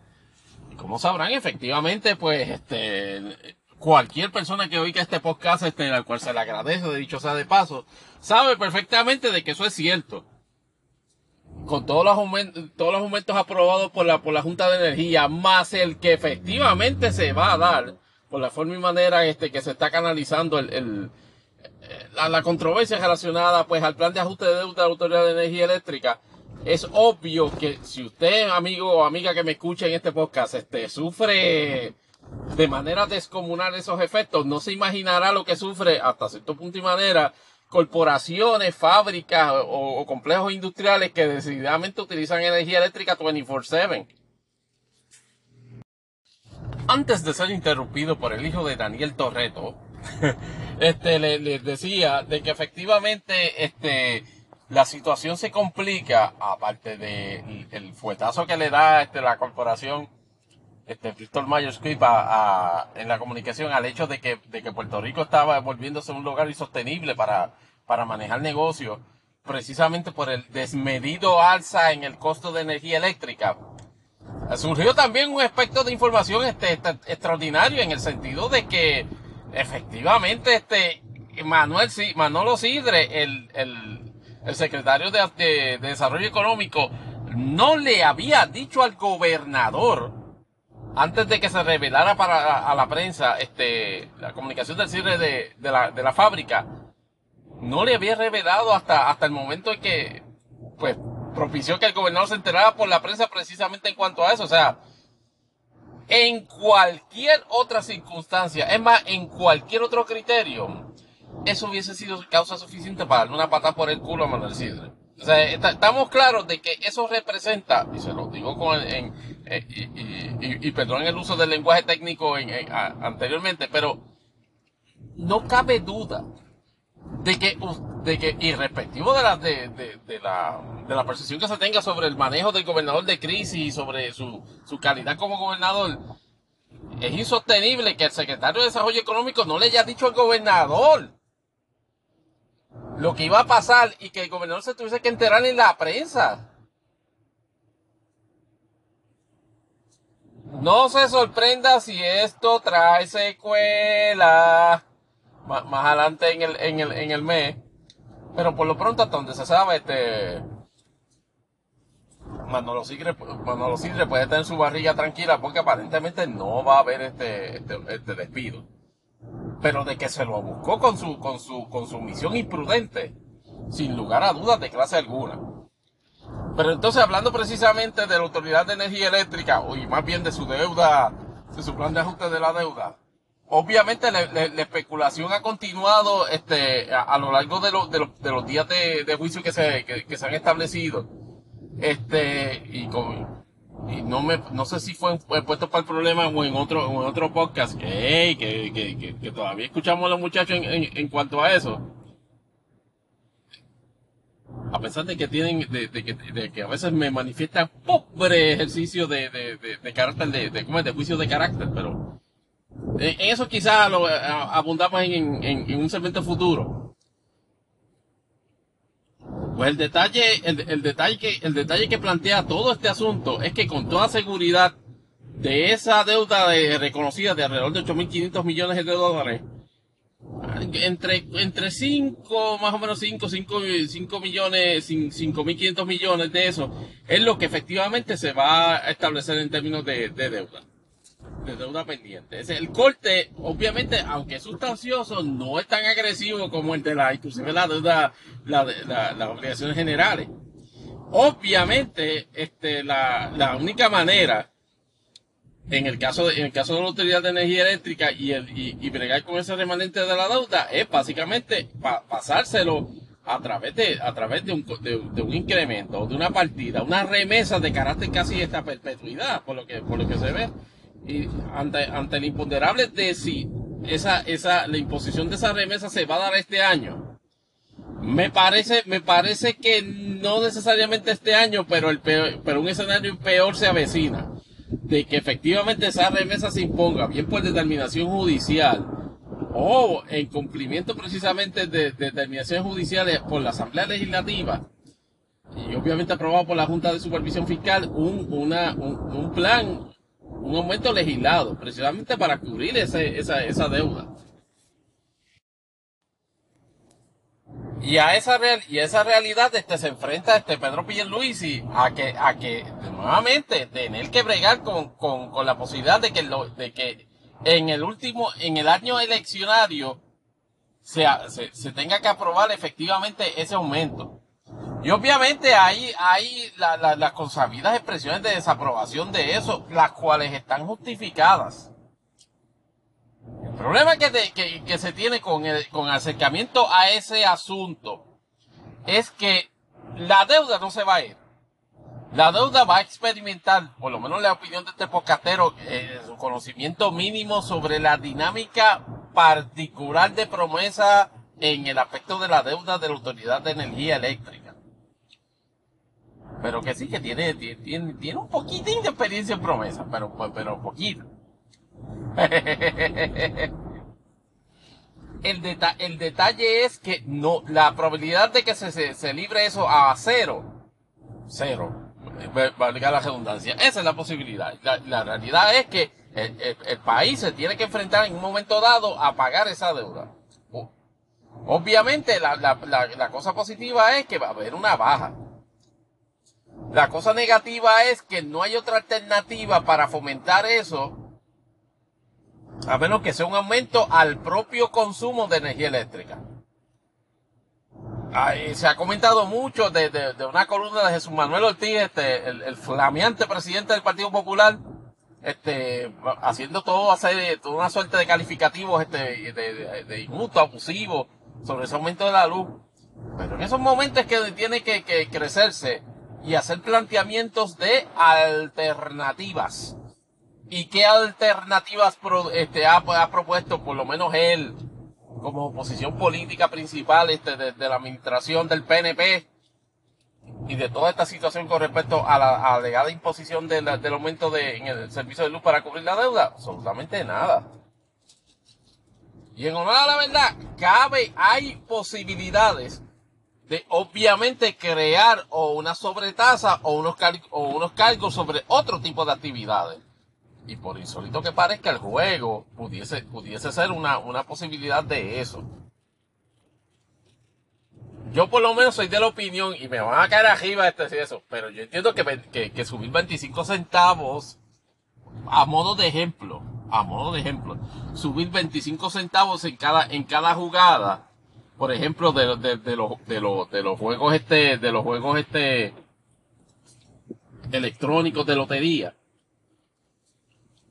e, esa pudiese ser una alternativa. Esa pudiese ser una alternativa para evitar que ese impacto coge la luz. Y aquí en Puerto Rico se va a seguir jugando. De hecho, o sea, yo diría que hasta cuatriplicado el, el, los, los diferentes productos este de, de, de, juegos de azar este eh, administrados por la por la por la, por, por la oficina de lotería y por el, este, lotería electrónica. Ese pudiese ser una posibilidad, pero cada vez que uno levanta una, un, un elemento de de utilizar el juego o el juego de azar como una, como una avenida para efectivamente cubrir, generar fondos para cubrir gastos o para fomentar fondos para, para algún tipo de desarrollo, siempre viene la crítica de que, de que, de que, de que, eso, de que eso es una solución basada en vicio. Y yo digo, bueno, no voy, no voy a negar particularmente ese, ese defecto, pero entiendo que es mejor la que la alternativa de o poner otro cargo de aumento este a la factura de luz. Esa es por lo menos mi esa es por lo menos mi opinión. Y de hecho, este tengo te, hago una observación este breve y rapidita. Sí, este Jay Fonseca este me demuestra una vez más que es un culo de persona porque te, porque molesto, mordido, dolido, eh, ardido por el mero hecho de que, de que John Mott tiene prominencia en el, en el, en el entorno este, de redes sociales y en, el, y en el entorno de comunicaciones generales. Y pues, y podemos estar este, y, en, en, muchos issues, incluyendo este la, estimación de cómo, de cómo debe resolverse la, los diferentes tipos de deudas bajo, bajo la ley promesa. John y yo hemos tenido diferendos este público, pero bien respetuoso.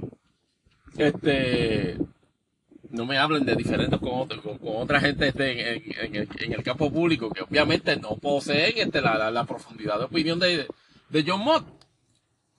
Pero entonces Jay, por el mero hecho de que no quererse de que no quiere dejarse proyectar pues como lo que es, como un tipo que no sabe específicamente de derecho.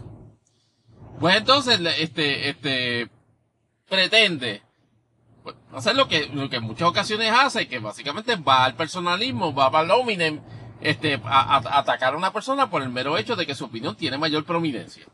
Y esto, y me parece que lo hizo esta tarde en, una sección, en otra aparición de los datos, son los datos, donde estaba criticando a John, este, eh, tirándole mention no mention, porque, porque que, que se declare que es experto en promesa. Hasta donde yo tengo entendido, y me pueden corregir específicamente a, en, en, en Imponderables Dash, este podcast, arroba, eh, arroba yahoo.com, que yo no recuerdo que John haya dicho que sea experto en promesa, pero Jay toma eso como una justificación para sacar, sacar, hacer ese ataque ad hominem.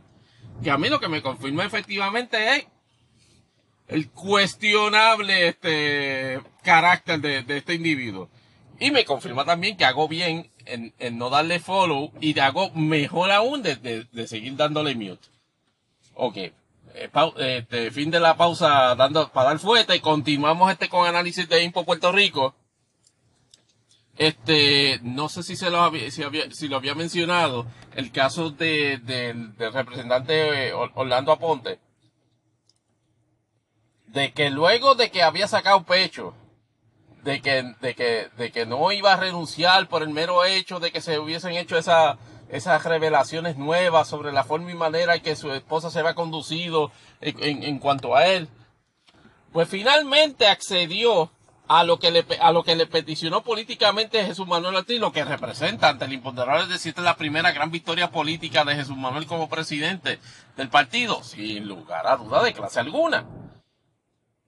Porque aunque dio 20 pataletas en la comunicación oficial de que, ay, de que, este, la realidad es que ustedes no me, no, me pudieron acusar de nada y mi esposa, este, efectivamente ella, ella retiró los cargos, pero yo, este, este, para el bien del partido y con la conciencia tranquila y la frente en alto me voy, este, no.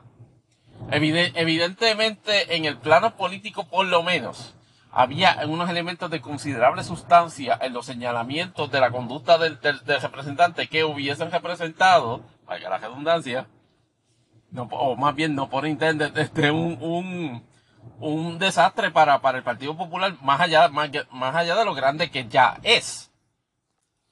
Así que en ese sentido es una victoria política para, para Jesús Manuel Ortiz en la primera gestión que identifica a alguien que dice, mira, eh, hay que votarlo y políticamente se fue despachado. ¿Va a ser esa la única ocasión? No, tiene pendientes dos o tres asuntos particularmente con el alcalde de, Trujillo Alto, al cual acusaron de básicamente tener un patrón claro este de, conducta de hostigamiento sexual hacia, hacia, una, hacia una empleada. Hasta el momento en ese sentido no ha, no ha actuado con esa misma contundencia, pero veremos a ver si aprieta aquello, ese asunto con, con, señalamientos públicos u oficiales de, impugnación de conducta del alcalde, a ver qué va a hacer Jesús Manuel Ortiz este, en, en ese momento. Con esta nota cierro Impo Puerto Rico, este, y a la vuelta llega, le caemos entonces a Impopterables, donde vamos a estar, este, planteándonos preguntas o más bien observaciones y pues, este, contestaciones a las mismas, este, sobre lo que pasó en, las 24 horas de los Mans y básicamente el, la sensación que fue NASCAR, este, en, ese evento, no empieza que llegaron penúltimo. Este, también obviamente, este, observaciones, este, sobre, sobre lo que está pasando con los diferentes estrenos de cine, este, en esta tórrida, este, temporada de, de, de, verano de cine. Y un comentario sobre la mega controversia que ha formado este nuevo proyecto que me está que está muerto de, de Disney, que se llama, este, creo que se llama Hey Primos. Creo que, creo que, que se llama, que por cierto, uno de los creadores de, de Phineas and Ferb está envuelto en ese asunto, pero la controversia ha estado, este, pero, pero desatada a los 30 segundos que salió el trailer y, y le, le, les contamos por qué en el próximo segmento de Impoderables, este, esto si no, si no salen otras noticias de última hora en el, en el caso de Trump, que parece ser el regalo que sigue regalando como si fuese el regalo de los padres. Ahora vamos al segmento de Impopderables, el segmento de cultura popular, gustos, hobbies y otros asuntos no cubiertos por las otras dos secciones anteriores de este podcast. No de, no de otro podcast, de este, este podcast. Su anfitrión nuevamente Tony Barrio aquí dándole las gracias. Obviamente tengo que empezar en Impopderables de esta semana hablando este pues del furor que causó la NASCAR en otra organización o en otra disciplina o en otro evento que no era de NASCAR. Se corrió efectivamente durante el pasado sábado y el pasado domingo, este, del cual no tuve la oportunidad de ver mucho, gracias a Motor Trend, este, TV Plus, que no empecé a que, a que pagué un mes de, de, de la suscripción, no se pudo ver ni cinco minutos de, de, la transmisión, a pesar de que ellos, Motor Trend TV, son los que tienen los derechos exclusivos de transmisión de, la, de las 24 horas de la MAN este, en, en, de forma aparente, alegadamente ininterrumpida, pero aparentemente, este, se reservaron el derecho de pasar apenas, este, como 10 horas de, del evento. Y en esos 10, obviamente, pues, como habíamos, este, este, discutido con ustedes amigos, este, y planteando preguntas, este, sobre si efectivamente NASCAR iba a ser un papelón en esta carrera de, legendaria de resistencia, este, siendo, estando en una única categoría, este, cómo, cómo iban a percibir las audiencias europeas y a nivel mundial. Pues NASCAR se volvió una sensación, este, e, esencialmente en, en, en, el evento, obviamente por el, por el look, obviamente tú ves en esa competencia carros, este, de, de prototipo, carros de categoría, este, este, GT, carros, este, los, llamados hypercars, y entonces ver de momento este, este, este Chevy Camaro ZL1 como, como, como salido este de Daytona, obviamente con bastantes modificaciones en términos de downforce y, y, y más liviano porque ante una abundancia clara este de elementos de carbon fiber, pues estar metido en este evento y dice, pero, pero, ¿qué es esto? O sea, ¿qué, qué hace ese carro aquí? Pues no, es que él compite en la, la categoría de, de, especial de innovador, en el llamado Garaje 56. Henry Motorsports, pues que este, de más de un año de preparación, este, obviamente con su crew de, con, con, su crew 20, de, de, 24 horas y sus tres pilotos, Jimmy Johnson, este, el siete veces campeón este, de, de, NASCAR, el múltiple campeón de Fórmula 1 Jenson Button y este, y el, y el ganador de Le Mans, este, Mike, eh, Rockefeller, o Rockefeller. Este, y, y, ellos, este, llevaron a cabo, este, la, la carrera, o sea, participaron en la carrera, y la impresión a nivel mundial, aparte de quedarse con el imaginario en términos de redes sociales y viral por la cuestión de ver a, a, a, un carro americano en Le Mans este, empujar este su, su, su pride americano de America, fuck yeah. Todos los memes que salieron con, con respecto a eso. El desempeño del vehículo desde, desde las clasificaciones, y la práctica era evidente que, que a pesar eh, que a pesar de, este, de, de, de, ausencia de ciertos elementos aerodinámicos como, como en otras categorías por lo menos en categoría GT él estaba muy por encima de, de la categoría GT en, en tiempos. Tan fue así que, que, que, los oficiales de la, de la carrera establecieron que, que el garaje 56 no empezara en la, en la última posición como normalmente los carros de innovación este, participan en esta carrera, terminan a lo último, o sea, arrancan a lo último sino que tomando en consideración este, el, el, nivel de desempeño superior a los GT y, para evitar cualquier tipo de, de, accidentes que interfirieran precisamente con la competición de puntos y de, y de trofeos, pues al, al garaje 56 lo pusieron, me parece que fue detrás de los prototipos y al frente de los GT. Cosa de que efectivamente en, en la, en la dinámica de la carrera, este, el, el, el, NASCAR 24, este, estuviese, como quien dice, bastante adelante de los GT, pero no, no alcanzando a los prototypes. Va corriendo como una islita.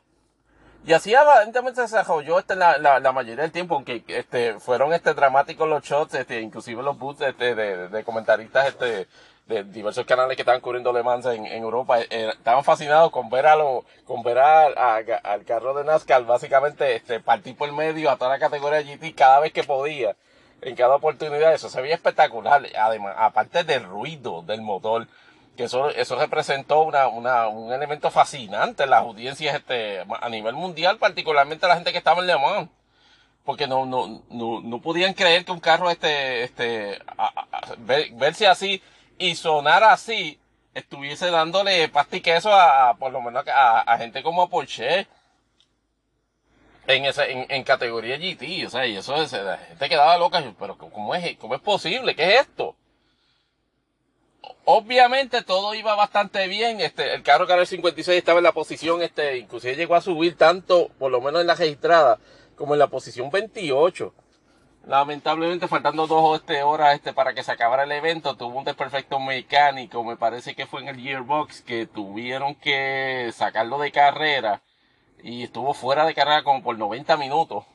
Aparte de que también tuvo unas complicaciones para, para cambiar su sistema de freno, el cual este, este tipo de carrera siempre se va a dar, no importa el tipo de categoría. Y eso lo bajó de la posición 29 a la posición de 28 a la posición 39. Ya para ese momento en la carrera solo habían 40 este, carros este, activos en competencia de los 60 que originalmente se dieron. Y obviamente eh, hay furo, hubo, hubo el furor este esperado precisamente por el hecho de que, de que Ferrari por primera vez le ganó este en prototype este uf, desde los últimos cuatro años este que Toyota tenía este grip este como este como de, de, viejo este sobre, sobre esa categoría en Le Mans y había ganado los últimos cuatro con competencia. Pero este año finalmente Ferrari saca la cara y creo que fue uno o dos en el, en el podio. Este, y también la otra sorpresa fue que, que Corvette, este, el tic americano, Corvette Racing llegó número uno en GT. En su categoría de, de GT, que también eso fue este, este impresionante. Pero la gente seguía hablando de, de, de, cómo, de cómo ese carro pudo haber acabado las 24 horas de Le Mans, que efectivamente lo hizo, llegando en la posición 39 y siendo Jimmy Johnson teniendo los honores de, de culminar este la, la carrera. En términos de exposición de, de NASCAR a nivel mundial, eh, eh, esto, esto ha sido un palete tanto para NASCAR como para Team Hendrick, este, Henry Motorsport y obviamente toda la gente que estaba envuelta ahí, mis felicitaciones. Y va una felicitación este, ciertamente en, de, en, cierto grado a Alba Colón, que es Orgullo Boricua, que es la, que es la, que es la directora este de competición de, o por lo menos este de, de de, que representa, ya no representa a Team Chevy, ahora está este, directamente trabajando con Henry Motorsports, pero efectivamente tiene, este, es una de las personas que contribuyó a dar el input de todo este proyectazo, que esperaríamos que con la exposición positiva que ha ganado NASCAR en este, en este, en este evento, se promueva inclusive la, la, la introducción de una clasificación de Stock Car Racing en, en, en Le Mans, ya este eh, Ford este se mordió y ya dijo que, que iba a traer un, iba a introducir el, próximo año un prototipo este de un prototipo no iba a introducir un Mustang en la categoría GT este este va a debutar este Mustang este en, categoría GT no sé con qué teams este van a, van a estar participando en, en, esa carrera este bajo bajo bajo cómo bajo la escudería Ford o bajo bajo la marca Ford. Pero veremos a ver qué veremos a ver qué pasa es, es una buena oportunidad para introducir una categoría de Stock Car Racing. Este, en, en 24 horas alemán, sí. Habrán teams que, que estén interesados, de los que están en NASCAR ahora mismo, que quisieran y pudiesen hacerlo. En términos de recursos económicos, yo entiendo que, que la, la, la, otra opción obvia sería alguien de Toyota Racing Development, este, que me, que me, imagino que con toda seguridad pudiese ser Gibbs. Este, va a estar interesante también eso, si el año que viene se produce o se materializa. No estoy diciendo que vaya a pasar tomando en consideración que haciendo transición momentánea al mundo de NASCAR, no se los había contado, pero se confirmó que el Legacy Motor Club, el, el equipo donde que Jimmy Johnson ahora también es un accionista, un propietario, este, participante y se puede decir que está mayoritario, este, con, con, junto, este, a, Richard Perry, que esencialmente Richard Perry ahora es otro, otro, otro, otro elemento de imagen en el, en, en el equipo pues anunciaron este que se desafilian de Chevy y el próximo año brincan a Toyota. Y ver al siete veces campeón de la NASCAR, un tipo que nacido y criado en Team Chevy, hacer el salto a Toyota. Eso sí que es un shock, cultural. ¿Pudiese eso influenciar o pudiese darse la posibilidad de que Jimmy Johnson vuelva a alemán este, en un team de Toyota este, para, para el próximo año? Hay que ver porque normalmente este, este, la FIA este, no permite una sola, dos carros en, en, en, la, en la categoría de innovador.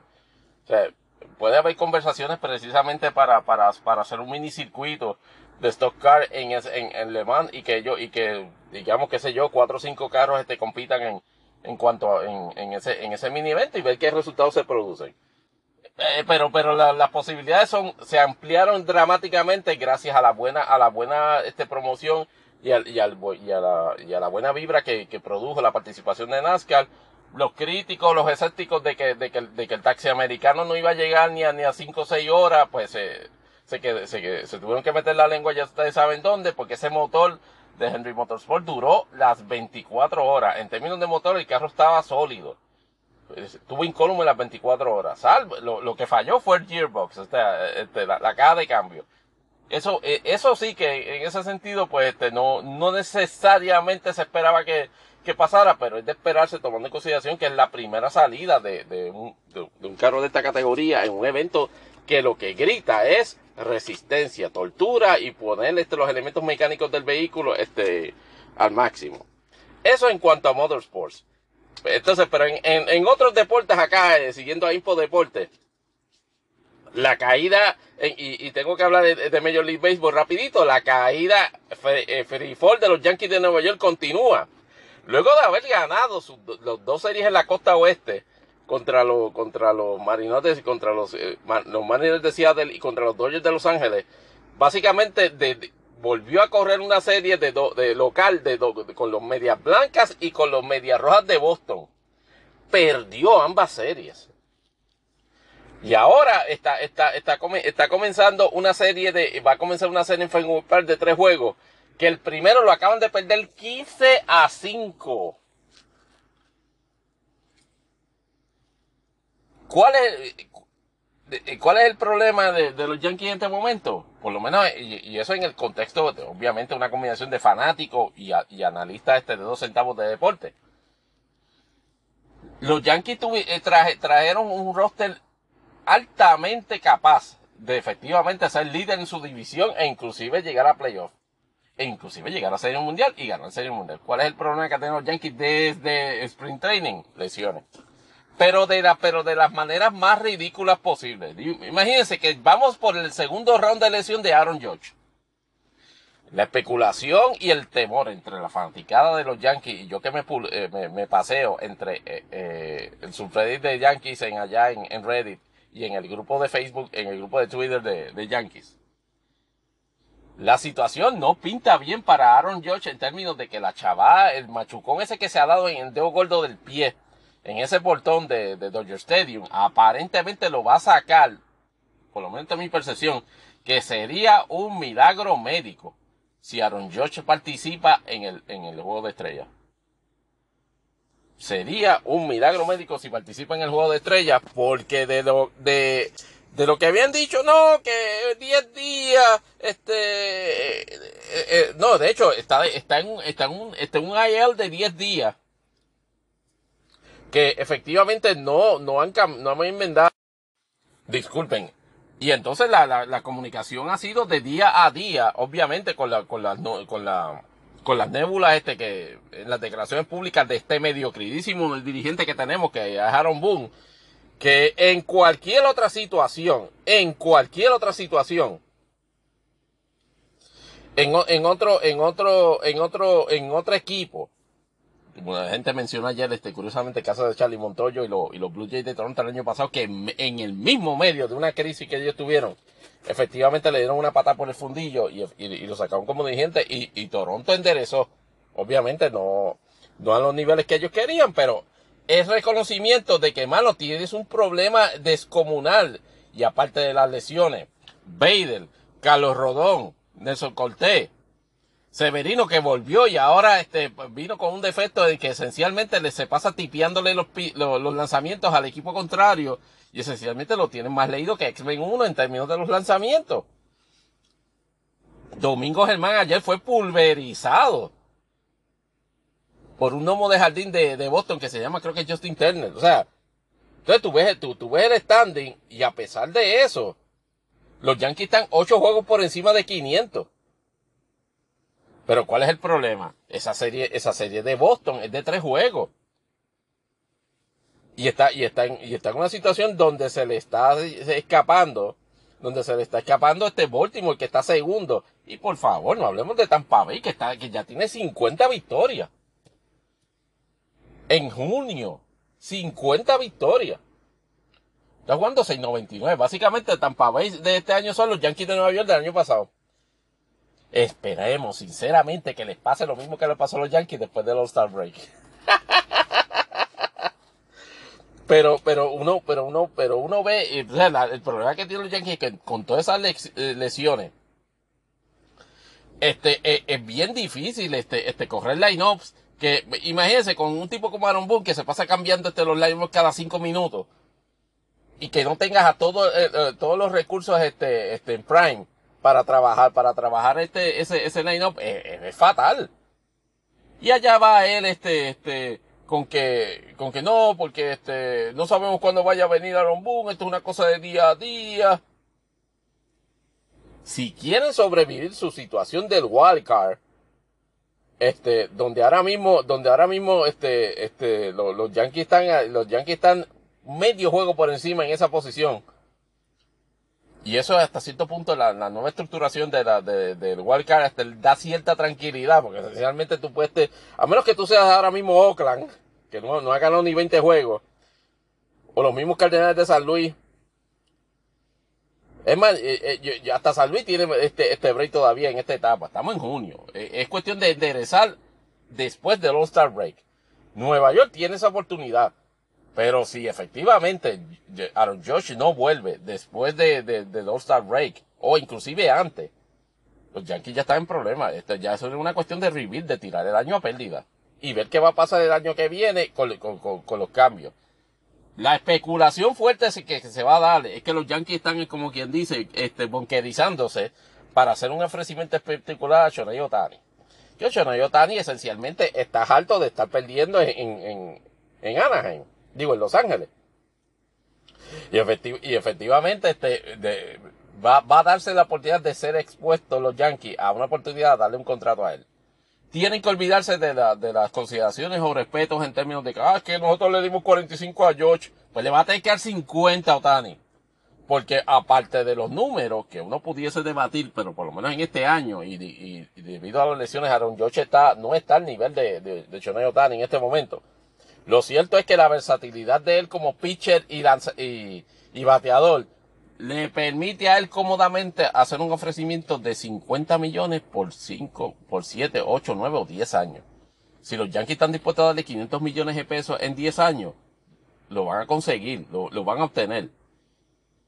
Porque él tiene una inclinación.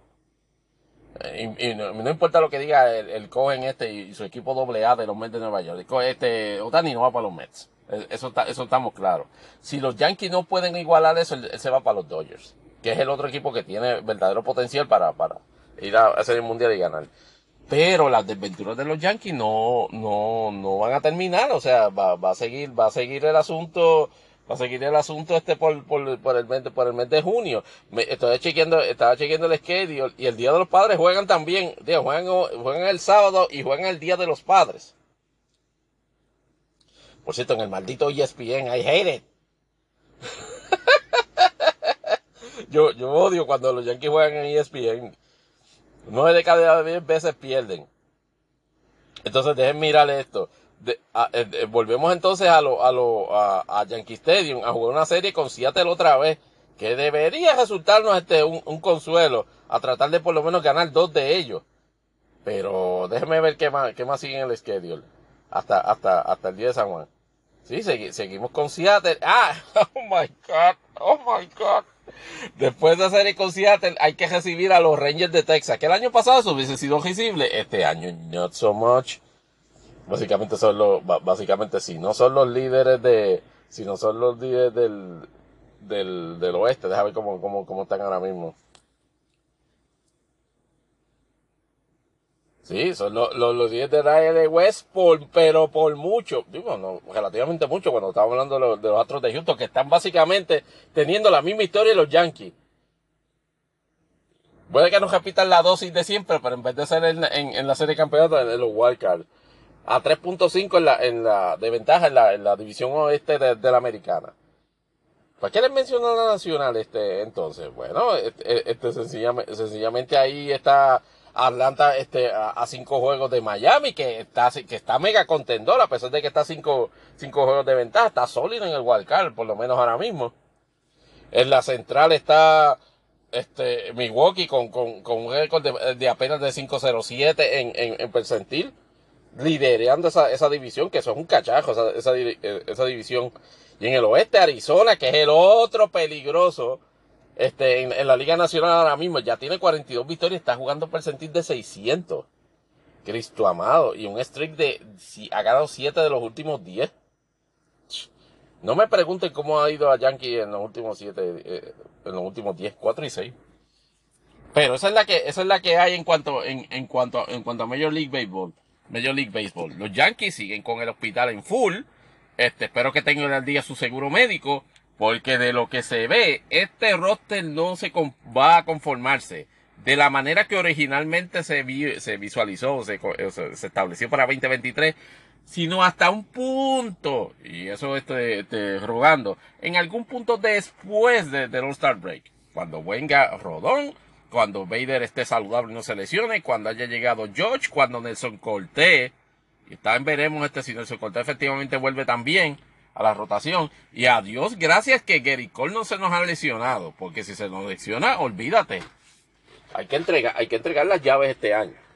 Eso, dejando a un lado entonces este Major League Baseball, transicionando entonces a, elementos más de entertainment.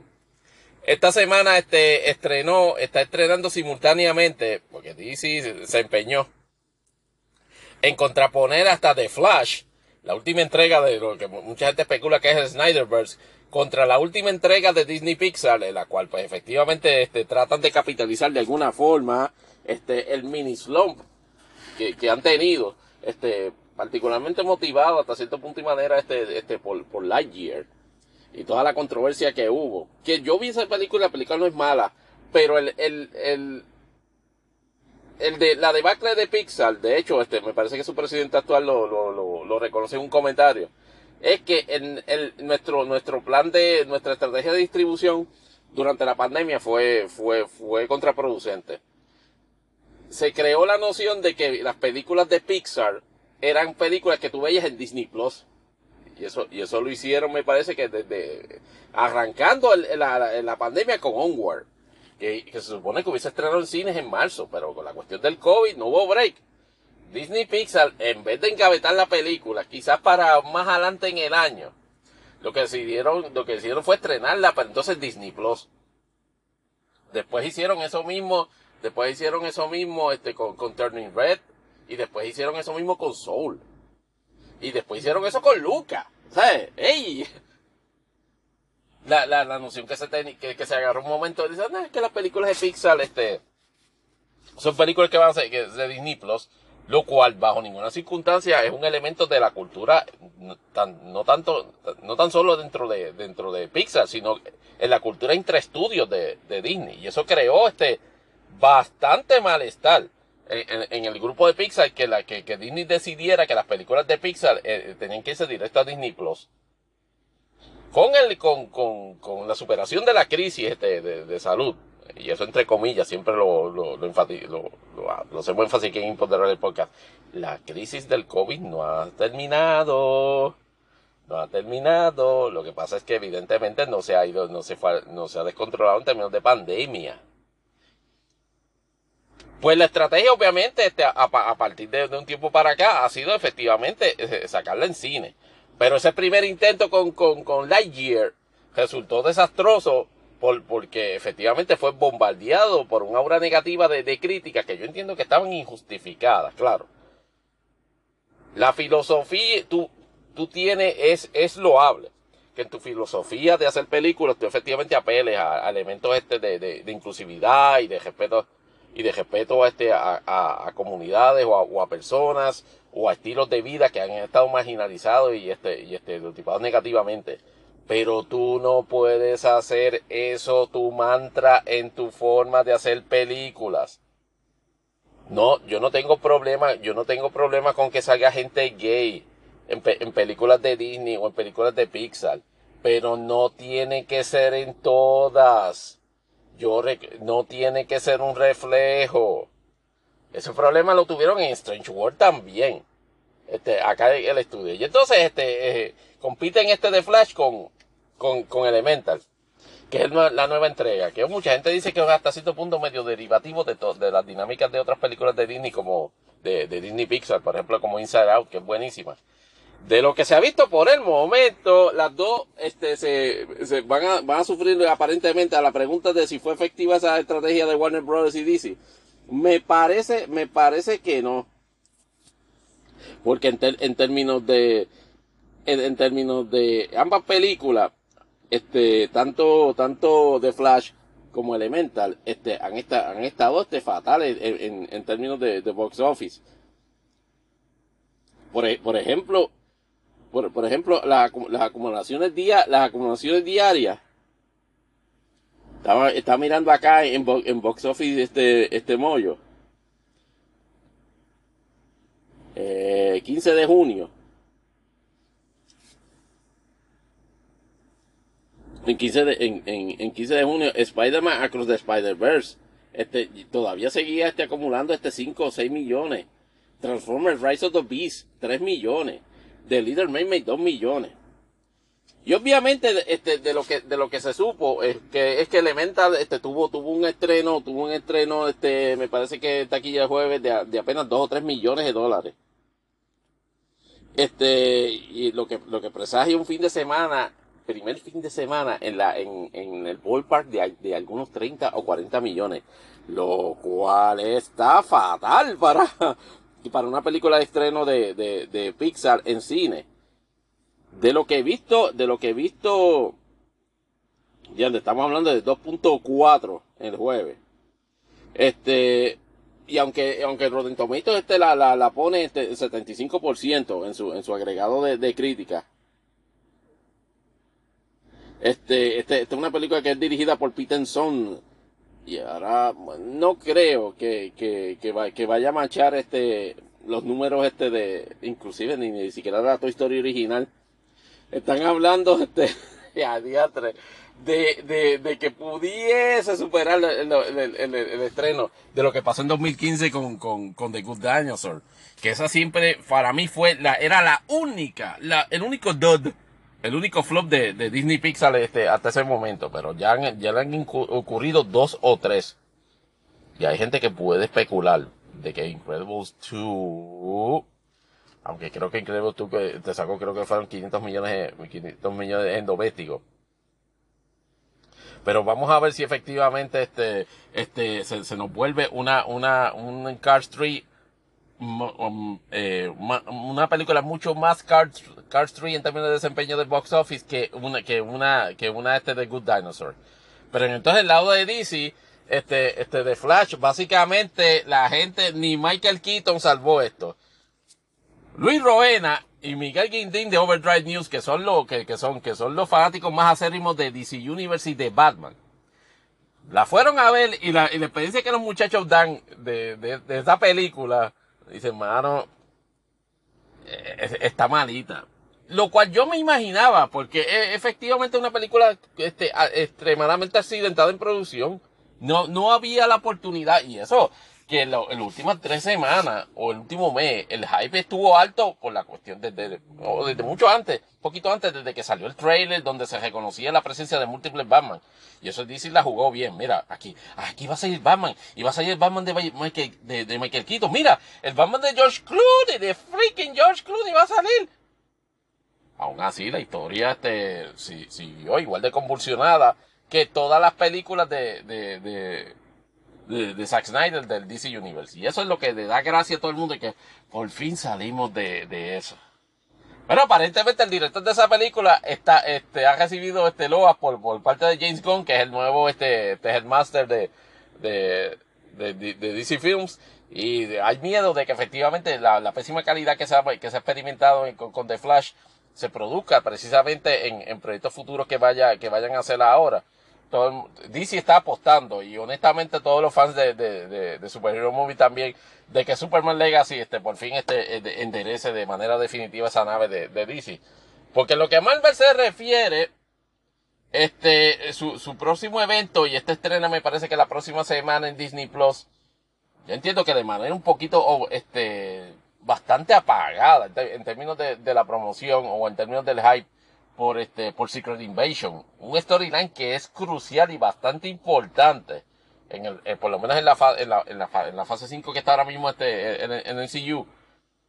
Que no me parece, de lo que he visto en los trailers, no me parece que haya habido budget para proyectar esto de una manera más espectacular o, de, o de, crear un impacto en términos de storyline y, de, y, de, y de avance eh, del mismo en el, en, el MCU.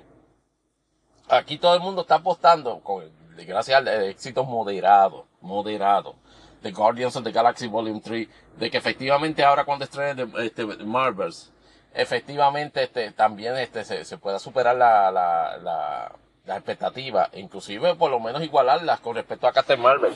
Y obviamente ver qué, qué, cosas se manejan en, en 2024 este, con respecto al, al NCU. Pero los vejámenes para Disney no han, terminado esta semana, a pesar de que era una oportunidad positiva allá en el Annecy este, Animation Festival, que se celebra, se está celebrando ahora mismo en Francia y donde casas de animación, este, y respectivo, este, aquí sabemos que Impoteros el podcast no hacemos mucho énfasis más allá del realm de, de anime, pero efectivamente también, este, le, somos super fan de, de otros tipos de animación. Este, Disney anunció en, ese festival de animación las cosas que vienen a nivel internacional este, y, doméstico este, en, sus producciones. Este, eh, va a sacar una serie de Disney Junior basado en la estética de la película actual de live action de The Little Mermaid. Eso para fastidiar aún más este, a, los, críticos gratuitos este, de, del nuevo concepto de, The Little Mermaid. Y va a sacar eh, también, por supuesto, nueva, un nuevo season de The Proud Family, este, Prouder and, and Prouder and Louder, me parece que, es que, es que se llama.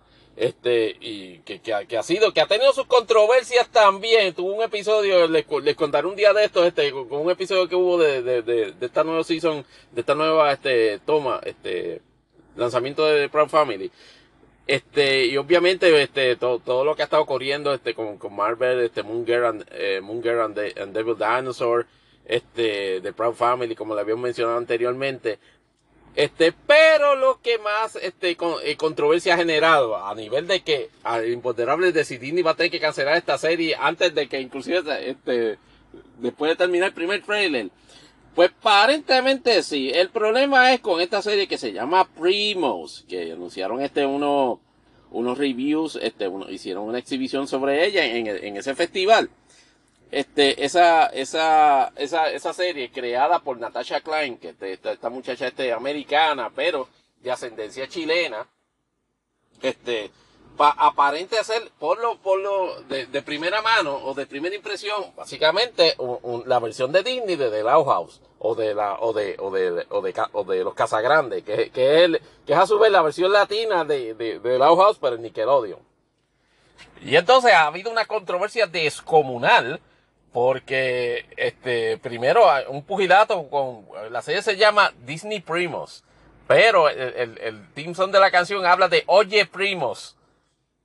Y entonces, este, eso en unión a toda una serie de, de presentación de como 897 estereotipos este, de comunidades latinas. Incluyendo este, haber nombrado uno de los personajes, porque este, la, la, serie en, en The Nutshell es de esta nena, básicamente Phineas and Ferb, pero como, como, como, como con 27 primos. este, la prota, nena de 10 años, pasa el verano en casa de, unos familiares que tienen a su alojado como a, como, como a 27 primos, algo así, de todas las nacionalidades y con todos los estereotipos. La estética, el uso, lo que llamamos este broken Spanish, este, y inclusive este, la alusión a ciertos nombres, por ejemplo, a uno de los personajes que por cierto una bebé le llaman Cookie, Cuquita. Y eso en algunos países de Latinoamérica, y saludos a los que nos están escuchando precisamente Imponderable Podcast de esos países, saben que esa palabra pues se refiere más bien a la genitalia de la mujer. Eh, y en esos países pues dice, wow, este, aquí no se hizo este, este research de location, este, este, para efectivamente asegurarse de que todos esos conceptos y eso no, no hirieran sensibilidades, este, no, o sea, se fueron a lo Loki. Entonces lo que complica aún más, porque la crítica acérrima y rápida en redes sociales ya es un, un reason de tres, ahora en 2023. Pero vinieron este, gente como la propia creadora, este, y, artistas de voz de la serie a, a, ponerse medio spicy en las contestaciones en redes sociales. Eh, Natasha Klein tuvo que poner su cuenta este de, Instagram este, privada, precisamente por el backlash de este producto de eso. Este, el artista de voz que hizo el comentario Spicy insinuó de que, eh, de que, de que ellos, ellos se apegaban a una versión particular del español, este, porque después de todo el español era un, lenguaje impuesto por el colonizador en América Latina y todo el mundo. Oh, no me, y, ay, no me digan, los nativos americanos hablaban inglés en, en, en, en los 1600, ¿verdad? Eh, eh, comentarios estúpidos así que yo a la gente de Disney le mandaría a la actriz de voz que se callara la boca y dejara pasar este asunto en lo que Disney explora una posibilidad. Si como quiera, no empiece a ese backlash negativo por la serie estar básicamente pisoteando a, la comunidad latina, pero eso es una cuestión también de percepción. Eh, con el uso de eso, de, de innumerables estereotipos en la presentación de la serie, si va a considerar Disney, cancelar o volverle a traer al Drawing Board para hacerle unos tweaks de que para efectivamente trabajar esos elementos. Lo cual no es necesariamente negativo, porque es una forma obviamente de, de hacer, de hacerle este prueba de mercado. Disney quizás este, en su ignorancia, y me, y me extraña porque eh, dentro del crew está, me parece que es Dan eh, que es este, uno de los creadores de, no tan solo de Family Guy, sino también de Phineas and Ferb. Está en ese crew. O sea, que me, me extraña que, que, que, haya, no, noté, noté en el cruz, no, no necesariamente presencia de gente latina en el, en el campo creativo, que eso pudiese ser un problema, este, que pudiese estar enfrentando el, el concepto. No ofende que sea un clon este de, de, de, de House o de, la, o de, o de los Casagrandes. Eso no, eso no es el problema. El problema es que efectivamente en 2023 caer en ese tipo de estereotipos de la misma forma que si usted te hace una, una serie de, de, comunidad árabe pudiese caer en ese tipo de estereotipos y ofender y sencillamente no hacer vendible el producto, ese es posiblemente el problema que pudiese enfrentar a Disney si no hace modificaciones a esta serie. Que esas modificaciones a lo mejor lo fuercen a, a cancelar el proyecto, no lo dudo, pero ya por lo menos está, está claro de, de lo, por lo que se ve que hay un compromiso ya de que se realizaron ya quizás algunos 10 o 12 episodios ya de, esta serie, que va a ser Disney, a lo mejor la tira para Disney Plus a pérdida, porque, porque el, el, anuncio es traerla este, para Disney Channel, y de esa forma es que ese tipo de series de animación este, este, se canaliza su distribución. Pero veremos a ver este, si en los próximos días se apaciguan la, la, las aguas con, con ese, con ese revolú. Y para culminar, una, una nota brevísima en, de, términos musicales locales. Aparentemente, Don Omar que estaba, que estaba retirado y aparentemente por la, por, por su career choices debió haberse este, quedado retirado. Acaba de sacar una canción que me parece que no, no, no es de reggaetón. No, no, no, no, no, eh, no sé, es, es, es, como, es como salsa la, la, la, canción. Y aunque su interpretación no está del todo mal, la temática está atroz. La, la, la, la canción aparentemente, que, que, creo que es de título Carcelero, eh, trata de romantizar en la lírica la historia de un tipo que esencialmente mató. Los lo, lo, lo, succionadores de Don Omar están diciendo que no es, que no es una mujer, sino que, que, que, el, que el protagonista de la canción a quien mata es a la persona, al, al varón que le es infiel. Eh, eh, al, al varón que, con el cual su esposa o su mujer, en, en el contexto de, del intérprete, le fue infiel, ella. Y entonces, lo, lo, que trata es de romantizar el hecho de que por haberlo ofendido y, y, por todos los sacrificios y que la y que, y que, y que tú vas a morir. Y eso, y eso se lo dice al, al carcelero como que, wow, mira, me, me, me, me janqué aquí matando a esta que me, que, que me pegó cuerno. Y en el 2023, donde ese tipo de mensaje básicamente le da una especie como de licencia social o sociológica a la gente a matar personas, por la, o, o, a llevar a cabo las conductas que escuchan en canciones es un, es un mensaje y, una, y, un, y un procedente y un procedente, y un procedente peligroso. Y la crítica no, no, no ha, no ha, como es, no se ha hecho esperar en cuanto a eso.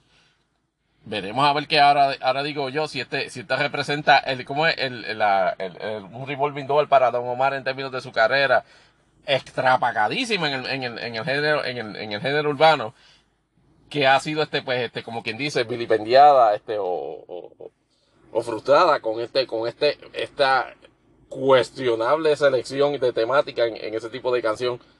A mí, por lo, por, lo que a mí concierne, esencialmente, este, no hacía falta que Don Omar volviese al, al, mundo musical. De hecho, Yankee, que, que 20 veces mejor que él, ya reconocí, ya, ya está en retiro. Así que, no, no era necesario que viniera y no es necesario que venga al mundo musical precisamente con contenido de esa naturaleza. Eh, con eso, con esa, con esa, con, esta, con esa nota musical cierro este, este segmento de Impopderables y ahora entonces nos vamos para el outro.